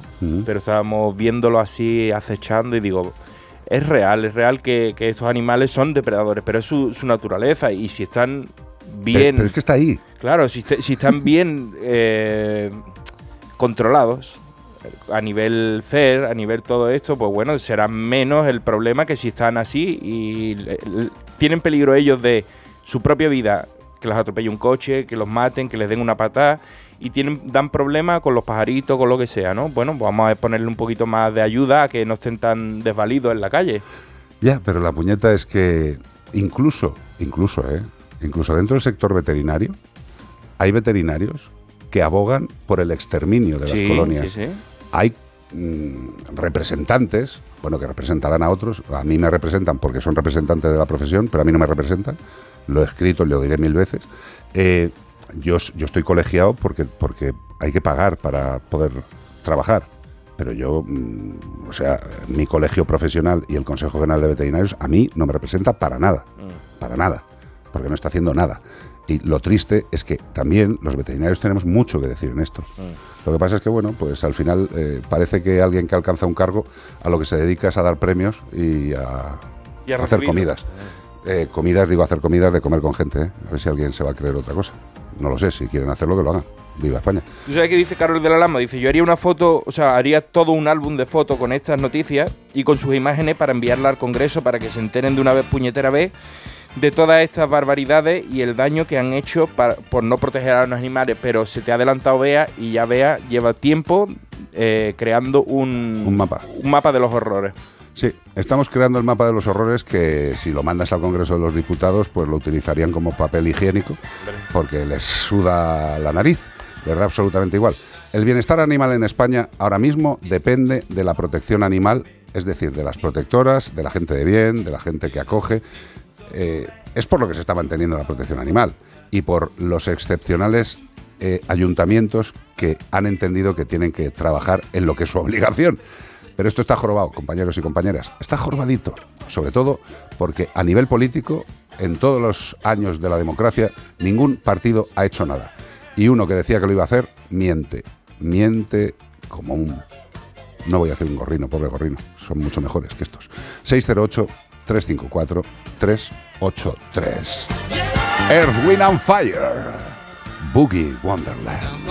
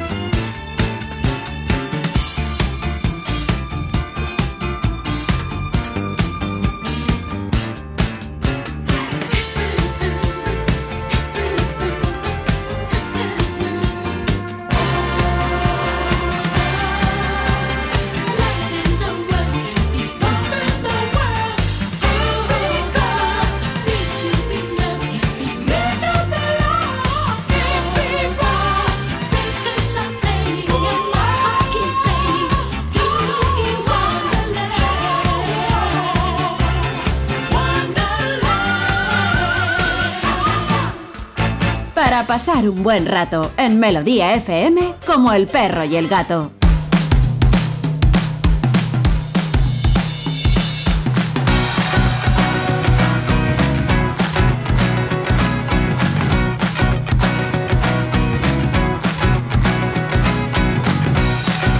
Bueno, la verdad es que el mundo es algo más allá de nuestro ombligo, es algo más allá de nuestro hogar, es algo más allá de la familia, del cole. Eh, el planeta es muy grande y en el planeta suceden cosas de forma continua. Eh, yo estoy muy contento hoy porque hace ya un tiempecito charlamos con, con una personita que está esperando, que es Germán Orizaola. Germán, buenas tardes, señor. Hola, ¿qué tal? Muy buenas tardes. ¿Cómo estás? Bien, bien, bien. Encantado de estar aquí en el programa otra vez. Eh, sabes que eh, era algo que a mí me apetecía mogollón, de verdad. Eh, estuve escuchando además ayer la charla que tuvimos hace tiempo y digo, joder, qué, qué gusto. Fue el- en el 21, tío. Sí, ya, ya fue en el 21, sí, sí. ¿Cómo Parece que no, ¿eh? Oye, eh, tú sigues por ahí funcionando por la zona de Chernobyl, viendo que pasan las cosas, viendo que no pasan y, y flipando con lo que hace la naturaleza. Sí, claro, o sea, obligados a hacerlo un poco desde la distancia ahora, ¿no? Claro. Eh, primero con la pandemia, ya era mucho Ahora peor guerra. todavía con la guerra. Pero bueno, eh, afortunadamente, pues, pues el trabajo de todos los años anteriores nos permite que sigamos eh, pues con nuestros proyectos, aunque sea desde aquí, con mucho trabajo de laboratorio, con mucho trabajo de análisis y siempre pendientes de, bueno, cuando pueda ser la oportunidad de volver por allí a seguir trabajando y a seguir con nuestros colegas ucranianos. Claro, pero que esto, esto ha sido evidentemente una guerra, mm, eh, no tiene muchos calificativos sencillos, pero hay compañeros que están allí y hay compañeros Claro. que, se, que se siguen comiendo los combates y, y- y los bombardeos y la falta de alimentos, macho. Claro, claro, no, nuestros compañeros ucranianos, eh, hay, hay uno que de hecho es nuestro principal colaborador, que, es- que sí está fuera, ha salido, está en Alemania, eh, pero los demás están allí. Algunos, aunque parezca mentira, eh, como la zona de Chernóbil, sobre todo después del primer mes de, de guerra, quedó relativamente tranquila, eh, hay algunos que trabajan en esa zona más directamente que, han vuelto al trabajo, o sea, que siguen, siguen haciendo sus eh, inspecciones de fauna y siguen un poco con su trabajo, con, con- con limitaciones de muchos estilos, pero bueno, todavía con su trabajo. Otros no, otros los tenemos prácticamente en frente de guerra. O sea, Hay gente que está en otra zona de Ucrania y que está todavía con bombardeos prácticamente a diario, ¿no? Es una situación absolutamente demencial. Además, eh, eh, pero lo, lo fuerte es que dentro de toda la vorágine y que hay una guerra de por medio, se, sigue, se siguen viendo cosas que nos siguen dejando alucinados, tío. Eh, hay- hay una- yo es que me flipo. Eh, los descendientes de los perros de Chernobyl, perdona. O sea, ¿qué, qué es esto? Los perros en Chernobyl están encantados de la vida, no hay gentuza como la que leemos aquí en las noticias en España, desnutridos, no sé qué, les cuelgan. le- eh, no, no, no, es que siguen reproduciéndose. Sí, ahí con los perros pues, pasó una cosa, eh, digamos, muy particular. ¿no? Cuando ocurrió el accidente, eh, hubo, hubo unas brigadas que se dedicaron a, bueno, a matar a toda la fauna que quedaba por allí, digamos, doméstica, ¿no? desde Sí. ganado hasta gatos, perros y demás. ¿no? Bueno, una zona tan grande como, como la de Chernóbil, eh, pues no, afortunadamente, digamos, no mataron a todos. ¿no? Entonces quedaron algunos, supongo que durante un tiempo más bien escondidos, más bien buscándose la vida. Y a partir de esos pocos que quedaron, pues con el tiempo, ese tipo de, de- de actividad de persecución, bueno, se, se terminó y se fueron instalando fundamentalmente pues alrededor de dos zonas, que es donde, donde quedó gente, ¿no? Alrededor del, del complejo nuclear y alrededor de, de lo que es la ciudad o el pueblo de Chernóbil, ¿no? que da nombre a toda esa zona. Pero- y ahí han seguido, y ahí han Claro. seguido, y sobre todo alimentándose pues, por la gente que sigue viviendo allí, que sigue trabajando allí. ¿no? Sí, sí, pero, pero vamos a ver, lo flipante, evidentemente, bueno, la gente no, no, no tiene por qué saber de radioactividad, yo menos, pero vamos a ver, los animales que quedaron allí y que no consiguieron matar, perros y gatos, eh, evidentemente están expuestos a una radiación y esa radiación influye en su genética, influye en su genética.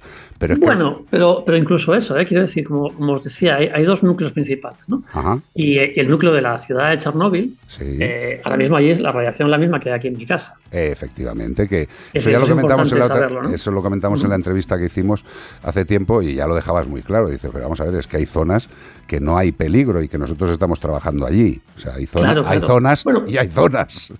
Sí, en realidad la, la inmensa mayoría de la zona de exclusión ahora Sí. mismo eh, es una zona por la que se puede trabajar, por la que te puedes mover sin ningún tipo de problemas. Vamos, eh, en realidad toda la zona te puedes trabajar y mover sin ningún tipo de problemas. Hay algunos puntos muy concretos que tienen niveles de radiación muy altos, que no es recomendable estar demasiado tiempo, pero eso es el, el 1% de toda esa zona de exclusión. ¿eh? Entonces, incluso en el caso de los perros, como te digo, pues un sitio como, como es la ciudad de Chernóbil, pues eh, tiene el mismo nivel de radiación que tenemos nosotros aquí ahora, ¿no? Y es donde nosotros tenemos nuestro laboratorio, donde nos quedamos eh, cuando vamos a trabajar y todo lo demás, dentro de la zona de exclusión.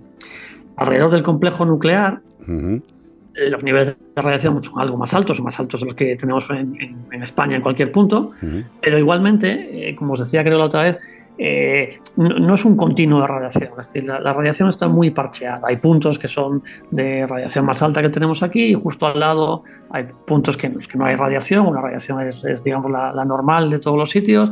Entonces, en el caso de un animal, pues como un perro que se esté moviendo, pues nunca está expuesto, digamos, las 24 horas del día a un nivel de radiación de los que consideramos peligrosos. Está moviéndose por un paisaje Ajá. en el que hay una variación de radiación, unos puntos alta, en otros puntos no.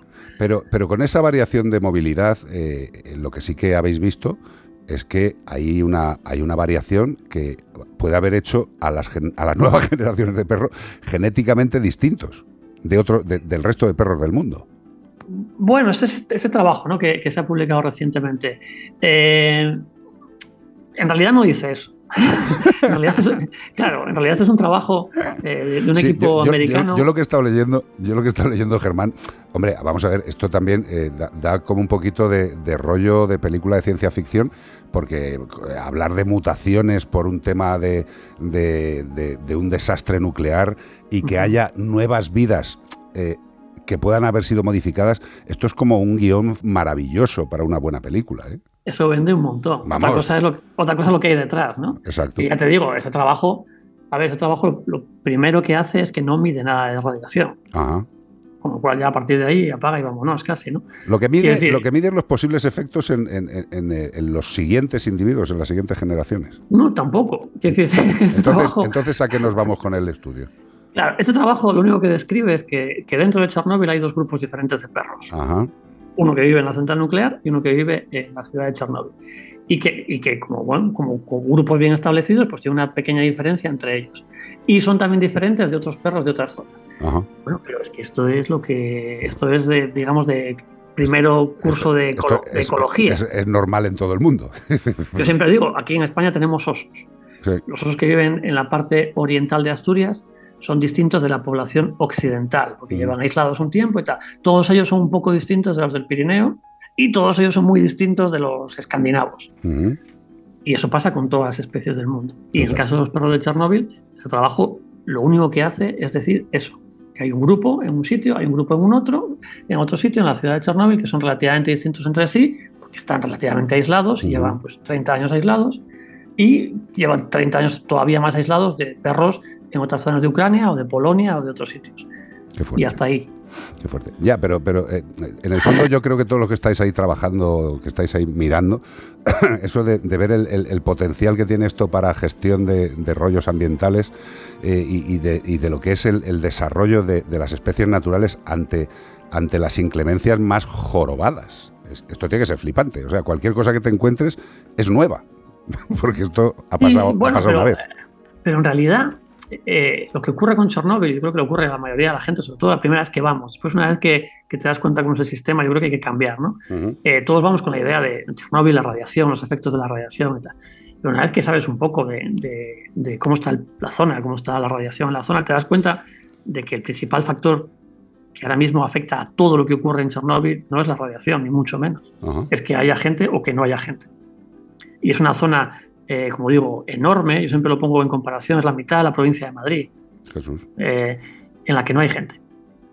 Yo y en la creo, que lleva 30 y casi 7 años sin haber gente. yo creo que ese es el mayor chollo para la naturaleza y para los animales. Y eso es un absoluto chollo para la naturaleza. Quiero decir que, y, y luego, si en esa zona, a pesar que todo el mundo tenga la idea de la radiación y tal, te estoy diciendo que eh, la radiación se ha disminuido en más de un 90%. Y eh, un 90% de la zona tiene el mismo nivel de radiación que tenemos aquí en mi casa o, o allí vosotros en el estudio. Total. Es, es decir, na- nada.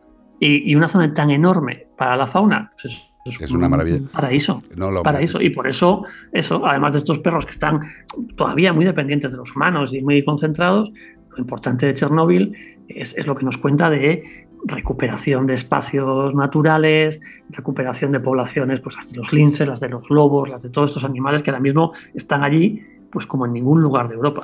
Es que es alucinante que para que la naturaleza y los animales vivan tranquilos tenga que hacerse una, un desastre de este tipo para excluir a los eh, humanos, a los presuntos racionales que somos los que jorobamos todo. Tú fíjate en la pandemia, que yo, Hombre. eh, uno de los datos que más me flipo era lo de la capa de ozono, ¿no? Que siempre estamos con el rollo de las vacas, tío. Germán, de verdad que. Joder, pobres vacas con los pedos, tío. Vamos a ver, es que yo, yo- yo- yo ya se me escapa un pedo y me solidarizo. Digo, no me lo voy a tirar, voy a poner una bolsa, yo qué sé. Y resulta que llega la pandemia. Eh, las vacas siguen tirándose los mismos pedos porque las vacas no entraron en ningún tipo de, de parada laboral, ¿eh? siguieron comiendo, siguieron poniendo leche y siguieron tirándose pedos. Y sin embargo, durante la pandemia mejoró la capa de ozono. ¿Qué me estás Sí, contando? pero- o sea, pero- si, lo, si lo que mata a todo es la movilidad del humano. Claro, pero por ejemplo, si, si, si, si sacamos una lección buena de Chernóbil, eh, que, se, que se pueda aprovechar aquí eh, perfectamente, y si no hace falta que haya ningún accidente, nosotros tenemos una cosa que se llaman parques nacionales. sí. Y los parques nacionales se crearon con la idea de preservar la fauna, la biodiversidad, los ecosistemas naturales y demás. Son todos más pequeños que Chernóbil, ¿eh? eso también te lo digo. Eh, pero claro, hemos transformado esos parques nacionales que deberían tener esa función de conservar la fauna, de conservar no sé qué, en pequeños Disneyland Total. en los que, pues aquí, el parque nacional que tenemos aquí, Picos de Europa, resulta que hay eh, atascos para llegar, la gente se queja porque no puede aparcar en mitad del parque, pues claro que no puedes aparcar en mitad del parque. El parque no está hecho para eso. O la, gente, o la gente que denuncia una casa rural porque le han despertado las gallinas, tío. Bueno, pero quiero decir, pero, pero esos, esos instrumentos, reserva, aquí tenemos reserva integral de. Tenemos Sí, aquí. exacto. Sí, señor. Eh, bueno, pues están haciendo miradores en la Reserva Integral de Muñellos. Eh, bueno, quiero decir, lo que hay que quitar es un poco las caretas. Es decir, ¿qué queremos? ¿Queremos conservar? ¿Queremos eh, mantener una serie de poblaciones de, de- Ya- de ya, Germán, pero- riqueza natural? Pero escucha. ¿O nos dedicamos a otras cosas? Pero, pero como tú bien sabes que, eres, que, que tú eres un científico, tío, tú eres un currante, tú eres un tío de, pues eso, de pico y pala, ¿vale? Eh, los que somos de pico y pala tenemos muy claro en nuestra atribución lo que se debería hacer. Pero luego la puñeta, Germán, es que en todos estos temas entran los temas políticos. Y, y ahí es donde se caga, porque a uno se le ocurre que el Parque Nacional de Chipipanda eh, va a tener 100 miradores y, y va a haber un sitio de educación para nuevas generaciones eh, humanas. Y dice, pero si es que te lo estás cargando, payaso. Si es que ahí lo que tienes que hacer es no intervenir. Claro, si hay otros sitios en los que se pueden hacer esas cosas. Claro, pero bueno, no sé. Yo lo que, yo lo que me alegra eh, es, es tener este, este, esta relación contigo de poder de vez en cuando entender lo molesto que es el ser humano para la naturaleza. Claro, Y que- bueno. Pero es, es- es algo muy claro, es muy evidente. Y bueno, pues es decir, Chernóbil es un ejemplo, hay muchos ejemplos, ¿no? Eh, lo que hay que aprender es de los ejemplos. O, o- o- o, en todo caso, no engañar. Quiero decir, si aquí recientemente un diputado hablaba de que dejémonos de, de- de renaturalización y hagamos más desarrollo rural, ¿no? Bueno, como si. con- eh, todo eso relacionado con la conservación del urogallo, ¿no? Sí. Bueno, vale.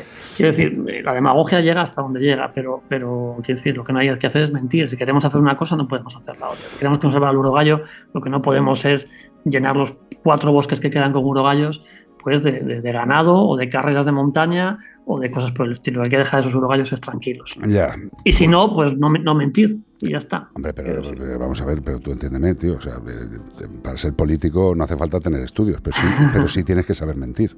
O sea, eh, esa es una de las cosas que hay que poner en el currículum. Miento Sí. nivel Dios. Bueno, lo, lo que hay que intentar es que los que votamos Ya. eh, sepamos votar. Pero bueno, Lo- eso, pero- es- eso es complicado pero también. escucha, ¿eh? aunque, aunque no sea el tema, te voy a hacer una reflexión pequeña política. Yo iría a votar tranquilo si mi voto reflejara lo que yo voto. Es decir, si Ya, gana, bueno. que gane el que ha ganado. Que no tengan que hacer cerdadas de juntarse unos con otros para luego no acabar haciendo nada. Esto es muy fácil. El que gane, gana. Ya está, tío. Bueno, es, No es sé. complicado, es complicado, ¿no? La, Sí, pero, pero, pero entendedme. política y las sumas Hombre, son. ah, Es que ahí estamos, pero... pero- lo que le joroba a la naturaleza, Germán, y es lo que te he dicho antes, es la política, porque es que además eh, tenemos, tenemos una España maravillosa, y tú lo sabes, a nivel, a nivel biodiversidad es una puñetera maravilla, pero la puñeta es que tenemos 17 puñeteras maravillas.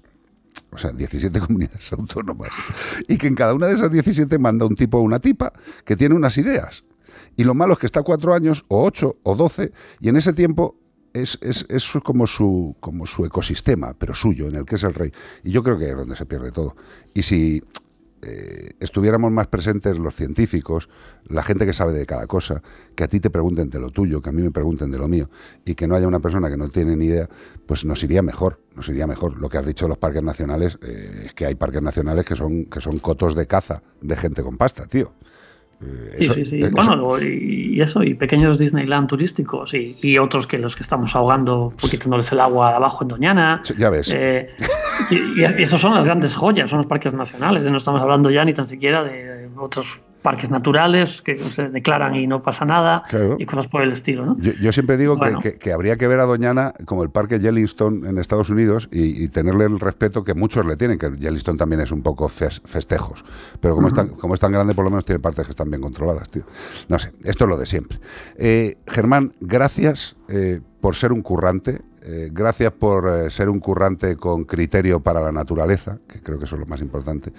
Y sobre todo, gracias por eh, enseñarnos lo que hace la libertad del terreno sin el hombre, tío. Que eso a mí me encanta, macho. Me encanta. Nada, un placer, como siempre. Un abrazo, Germán. Hasta la siguiente. Que vaya todo Un bien, abrazo, tío. hasta, hasta luego. otra. Adiós, Buenas tardes. Un crack, don Germán Orizaola, investigador del Instituto Mixto de Investigación en Biodiversidad de la Universidad de Oviedo. Un crack. Gracias, Germán. Roxette, Sleeping in My Car. Pues nada, si quieres dormir en tu coche, pues me parece fantástico, ¿no? Joaquín y te adopta, ¿eh? te lleva para Barcelona. Totalmente. Pues nada, pues tampoco me importaría a mí una siestita en el asiento de atrás.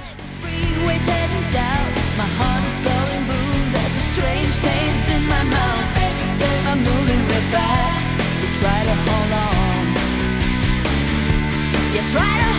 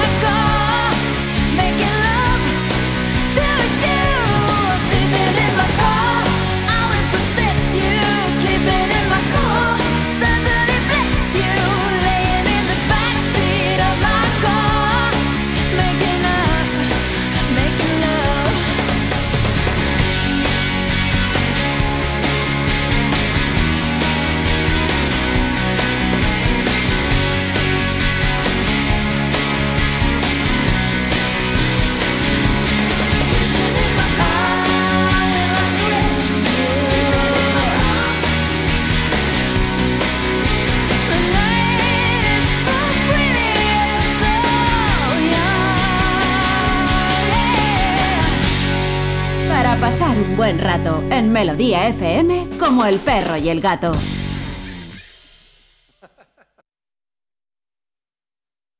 Tus hijos ya son adolescentes y es lógico y normal que te preocupe algo así. Ahora que han crecido ya no hacen planes con nosotros. Se quedan en casa solos, o eso dicen. Y me preocupa lo que pueda pasar. Pues eso con Securitas Direct tiene solución, porque con su alarma estarán protegidos dentro de casa ante cualquier emergencia y con sus cámaras podrás ver que todo va bien, porque tú sabes lo que te preocupa y ellos saben cómo solucionarlo. Llama ahora al 900 146 146 o entra en securitasdirect.es. Si buscas coche sin caer en el derroche, ¿qué coche me compro.com? Rentino nuevo sin dejarlo para luego, ¿qué coche me compro.com? Usados, 100% garantizados. ¿Qué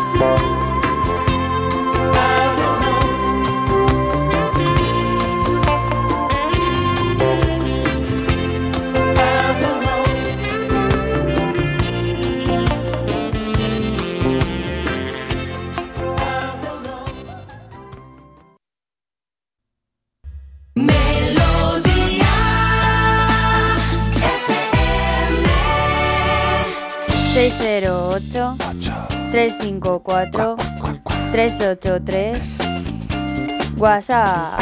Bueno, pues tenemos por aquí otra consultita más. Buenas tardes, enhorabuena por el programa. Soy oyente desde. Uy, pone bueno, eso, o sea, desde hace eso, mucho. Es, eso es mucho, ¿eh? ¿Cuántos, deciros, ¿Cuántos, sus hay? Fíjate, unos cuantos. Vale, entonces bueno, es prácticamente. Sí, ah, uy, cuantos, vale, son muchos. Con deciros que gané una enciclopedia del perro. ¡Dios! En el concurso. Oh, ¡Dios! Oh, tengo, yo una, tengo yo una en casa. ¡Dios! Pero eso es del Paleolítico Superior, hombre. Uy, sí. Bueno. Esa enciclopedia ahora mismo. ¿eh? esa- perdóname, esa La enciclopedia ahora mismo. Es vintage, Le, le vintage. pueden dar prácticamente como un cuadro Hay de. perros que se han extinguido de la raza, Sí, o sea, ya no existen esos perros, algunos. Hay que Y es de tapa dura, dura, dura. Bueno, pues dice que quería decirnos que Ay, tiene un bichón maltés, Muy perra bien. que se llama Princesa, que Ay, nombre más favor. chulo. Y quería saber si es buena la esterilización. Es que dice que oye de todo, como ahora la gente opina tanto y sabe tanto, pues a veces que termina cansado y, ha dicho, pues voy a preguntar a los que sí saben. Correcto. Un abrazo, sois estupendos. Y tú más. Ah, vale, y no, Esto lo pongo yo. Y tú más, exacto, sí, señor. Vamos a ver, eh, por cierto, que este miércoles a las 7 de la tarde, en Que Ladre el Siguiente, que es un, un- un espacio que tenemos ahí en las redes sociales, Que Ladre el Siguiente, buscáis Que Ladre el Siguiente, aunque también lo emitimos por nuestras redes habituales, de Como el Perro y el Gato, por la de Carlos Rodríguez. Pero este miércoles que viene, en Que Ladre el Siguiente, vamos a hablar de este tema en general, ¿no? Con todas las preguntas que queráis hacer y todo lo que queráis. Eh, podéis mandar ya las preguntas a Que Ladre el Siguiente y ya está. Eh, pero por contestarte, princesa. Hombre, ¿cómo, Búscate otro perro. que te ladre, Que princesa. te ladre, Ahí búscamela de fondo, qué bueno. se le tío. pega, Eh, Ahora es de, de- demasiado tarde. Bichón maltés, princesa. ¿Es buena la esterilización? Sí. Eh, sí. Sí, porque tú ten en cuenta que eh, ahora mismo los perros, el cánido familiar vive en familia, nuestras familias. Y bueno, hay mucha gente que piensa que hay determinadas acciones que implementamos sobre estos animales que no son adecuadas o que quizás sean excesivas. Eh, yo mm, te voy a contestar como, como lo que soy, como veterinario y como garante de la salud, salud y bienestar de los animales. Eh, sanitariamente, el que tenga el celo, la perra, no pasa nada. Es un acto natural. O sea, que tenga el celo es normal. Pero que tenga el celo sabiendo que nunca en su vida va a tener una camada, igual ya no es tan natural. ¿Por qué? Pues porque esa perra, cada X tiempo, va a tener un celo que le va a provocar alteraciones hormonales y una serie de conductas en las que ha de buscar un macho que la monte. Ella, ella tiene un instinto natural que le llega el momento hormonal y tiene que hacer cosas. Y luego hay un tema. Si podemos evitarles problemas sanitarios, por ejemplo, se ha visto, se ha estudiado que cuanto antes se esteriliza se disminuye muchísimo la posibilidad de tener tumores de mama de mayores. Los tumores de mama en perras y gatas no esterilizadas son muy frecuentes, tremendamente frecuentes. Con lo cual, la esterilización ya, una sola cosa, tremendamente importante, previene en gran medida los tumores de mama. Tumores de mama que pueden generar metástasis, la muerte del animal, necesidad de cirugías para estirparlos, etcétera, etcétera. En el caso de los machos, por ejemplo, viene fantástico para el tema de, un artilugio que tenemos los machos ahí, que bueno, pues está ahí, que es la próstata, dice, bueno, pues está ahí. en los machos no castrados mayores, que haya quistes prostáticos e incluso tumores prostáticos es muy frecuente. Y esos impactos eh, inadecuados se producen principalmente por la testosterona de los testículos. Si no va a tener descendencia, ¿para qué va a tener el riesgo de tener un tumor en la próstata o en los propios testículos?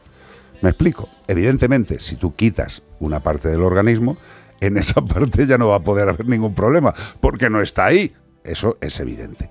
Pero luego también la esterilización, la castración modula en gran medida la conducta. No hace milagros, porque hay gente que piensa, "Ay, es que el perro es un poco agresivo y tal, y la castración le va a calmar. Bueno, es que primero hay que valorar porque la agresividad, si es solo por el tema hormonal o pues son por otras cosas.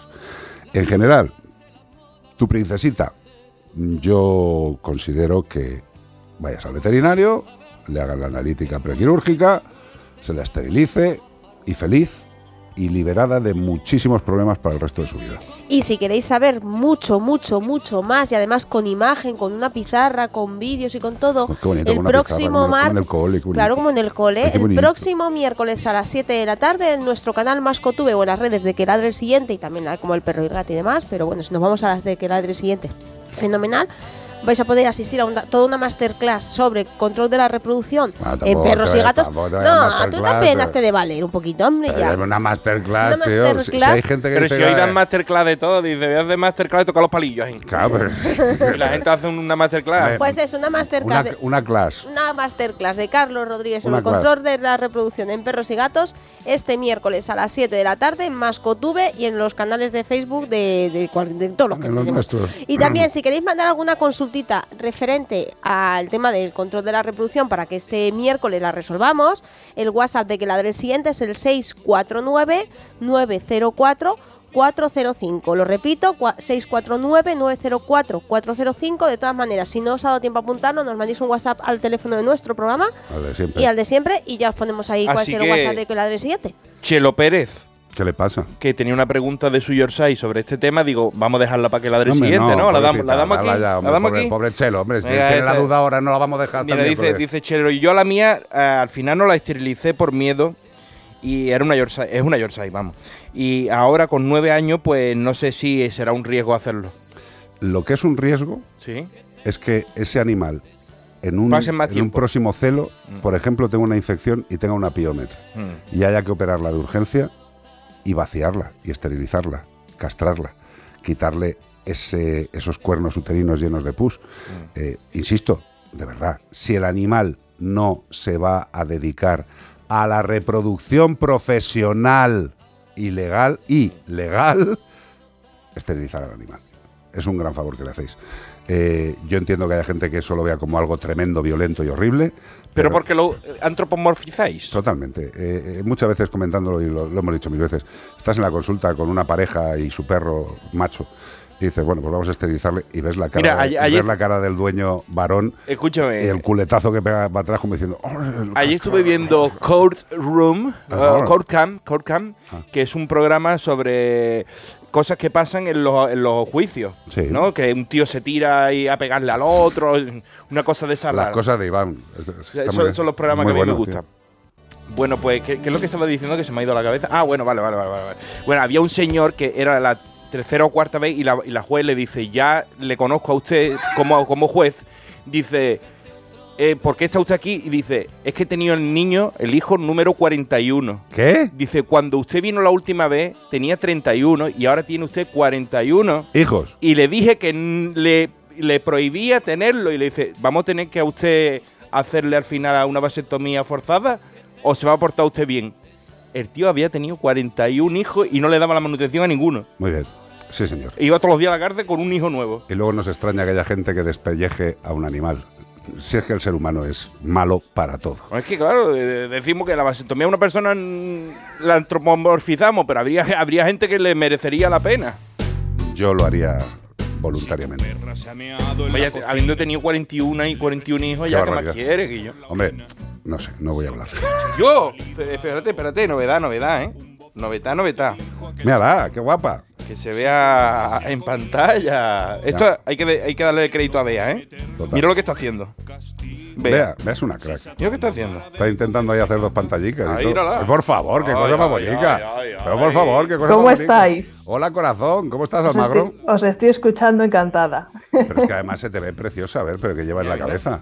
¿Llevas un corrico? Pues no, es que es una como cinta. tengo, como tengo estos pelos rizados, una cinta que me hizo mi abuela que me hacía, que me gustan mucho desde hace muchos años. Y la verdad que como tengo estos pelos rizados, pues mira, he descubierto que con el fondo así difuminado queda mejor. Cómo mola, de verdad, cómo mola, qué guapo, qué guapamente. Eh, ¿Qué nos cuentas hoy, corazón? ¿O tienes algo en especial? Pues o- mira, algo que no hemos hablado nunca, algo que hablamos siempre, pero que no nos cansaremos de hablar, Carlos, porque estamos en fallas. Jesús. Y nuestros perritos valencianos, Catapum, pues pum, chim, pum, chim, que se hayan ido todos a otro lado. Que, que esto, esto además es, es algo que yo creo, pues dentro de, de lo que es nuestra querida España, es algo que, salvo que haya prohibiciones muy concretas, es, va a seguir sucediendo. Evidentemente yo no creo que en Valencia y en toda la zona Y eso que están poniendo. dejen, dejen de hacer. Están poniendo problemas con los animales del, del zooaquarium, que también son grandes mamíferos, que también lo pasan bastante mal con esto, con estas explosiones. No, no, si mal lo pasan todos los seres vivos. fibra Lo que el que nos a la- a las belugas. Nos hemos acostumbrado, pero tú imagínate que una tribu primigenia de repente le ponen una mascleta al lado. Yo creo que los de la tribu primigenia se, quedan- infarto se quedan tiesos todos. ¡Ay! Y mueren. ¿Y qué pasa con los perrines, mi amor? Pues Mira, yo creo que todo el mundo lo pasa. Yo personalmente a mí tampoco me gustan mucho. Los valencianos dicen que lo vives y que es música y, y de verdad que, que les creo, pero yo personalmente Hombre, pues, si el no reggaetón, esta época si el reggaetón se considera música, una mascleta también. Pero bueno, los perrines, pues la verdad es que, mira, entre el 53, para ser exactos, que luego me regañas, y el 74% de los perros tienen miedo a los petardos. Jesús, sea, un porcentaje grande. muy alto. muy alto. Y realmente dices, bueno, tener miedo, tener miedo, pues bueno, es hasta relativamente normal y sobre todo ellos tienen una audición enorme, pero claro, el problema es qué nivel de miedo tiene y qué gestión hacen de ese miedo. Ajá. Porque si tienen un poquito de miedo, pues bueno, puede ser manejable, pero si tienen mucho miedo, ahí la respuesta que van a dar va a ser únicamente emocional y pueden ocurrir accidentes. Y de hecho, desgraciadamente, todos los años ocurren, ¿no? Se pueden morir, se pueden caer por una ventana, les puede pillar un coche. Bueno, caer, se, se tiran, pobrecitos. Bueno, se tiran, Eh, efectivamente, in- se intentan, tiran intentan huir de algo que no saben qué carajo está pasando. Ellos oy- oyen el ruido, sienten el ruido, y intentando huir, pues muchos saltan por las terrazas y por las ventanas. Muy fuerte. Efectivamente, además es que en ese momento el perro se bloquea cognitivamente, no piensa y encuentra la muerte por donde le pille, porque realmente es que no lo piensa. Entonces, las personas que tengan muchos eh, perros que ya tienen un nivel de miedo muy grande, que no tienen para nada abierta la vía cognitiva y que no es posible capear esa situación, mi recomendación es que se vayan de Valencia en época de fallas. y es así, o que tengan mucho cuidado en el sentido de que estén con el perro, no lo dejen solo, eviten todo tipo de peligros, acudan antes al veterinario para que les pueda mandar algo para que el perro pueda capear esa situación, pero desde luego que en ese momento prima la seguridad. Eh, A mí hay una cosa que me, que me preocupa bastante eh, y también es el, el- uso indiscriminado que hacen determinados propietarios de productos sin, sin prescripción facultativa. O sea, y, vamos a ver, eh, la automedicación en humanos es terrible, eh, es algo que no deberíamos hacer nunca, pero darle un fármaco a nuestro perro o a nuestro gato para calmarle por los petardos sin haberlo consultado con el veterinario, simple y llanamente porque mm, tu prima, tú o, o el abuelo se toma unas pastillas para la ansiedad, mm, pues me parece catastrófico. Y no es poco frecuente esto que te estoy diciendo yo. Eh, Hombre, eso es una negligencia como un pino, Carlos. O sea, Totalmente. evidentemente es el veterinario el que tiene que decir, y vosotros sabéis que hay productos bueno, que no son hasta que, para, que son peores, No, o sea, no, que empeoran son el con- problema. que- que empeoran, pero vamos, que empeoran, pero mucho. Vamos a ver, para que la gente nos entienda, los humanos nos tomamos, nos tomamos determinados fármacos que por la propia actividad del fármaco nos relajan, nos dejan tranquilos, pero nosotros sabemos que nos estamos tomando fármacos y necesitamos esa respuesta del fármaco. Pero tú a un perro le das determinado fármaco y lo que le hace es alterarle su capacidad de decisión y su capacidad cognitiva y su capacidad de sensaciones. Y eso es una bomba de relojería, porque el perro no es racional. El perro actúa por instintos. Y si con una pastilla de esa le, descontrolamos todavía más la cabeza, imaginaros la reacción cuál puede ser. Por favor, pastillitas, tratamientos de casa, de que te ha dicho el vecino o tu tío el del pueblo, ni de coña. Estamos ante un tema muy serio. Los fármacos para calmar, por entendernos, a un animal, prescripción facultativa siempre. ¿Qué más, corazón? Pues efectivamente, entonces si el perro tiene mucho, mucho miedo, tiene fobia, no piensa, es peligroso, mi recomendación es que en época de fallas se cojan unas vacaciones y se vayan a otro sitio. Y en época de no fallas, con un profesional empiecen a tratar el problema. Correcto. Que esto no es un tema de, de- de un día para otro. No es un tema de un día para otro, es un tema muy complicado porque los perros pues tienen un oído mucho más potente que el nuestro y aparte oyen frecuencias distintas y muchas veces nuestra escasa empatía, de como para nosotros es algo normal y venga y venga y venga, pues podemos empeorar el problema. Y esto es importante en el caso de aquellos que tengan perros que tienen un miedo razonable, pero que todavía no se ha convertido en una fobia inmanejable. Es muy importante lo que hagan porque pueden empeorar el problema. Sí. Es decir, pueden crear una fobia donde hay un poco de miedo adaptativo relativamente.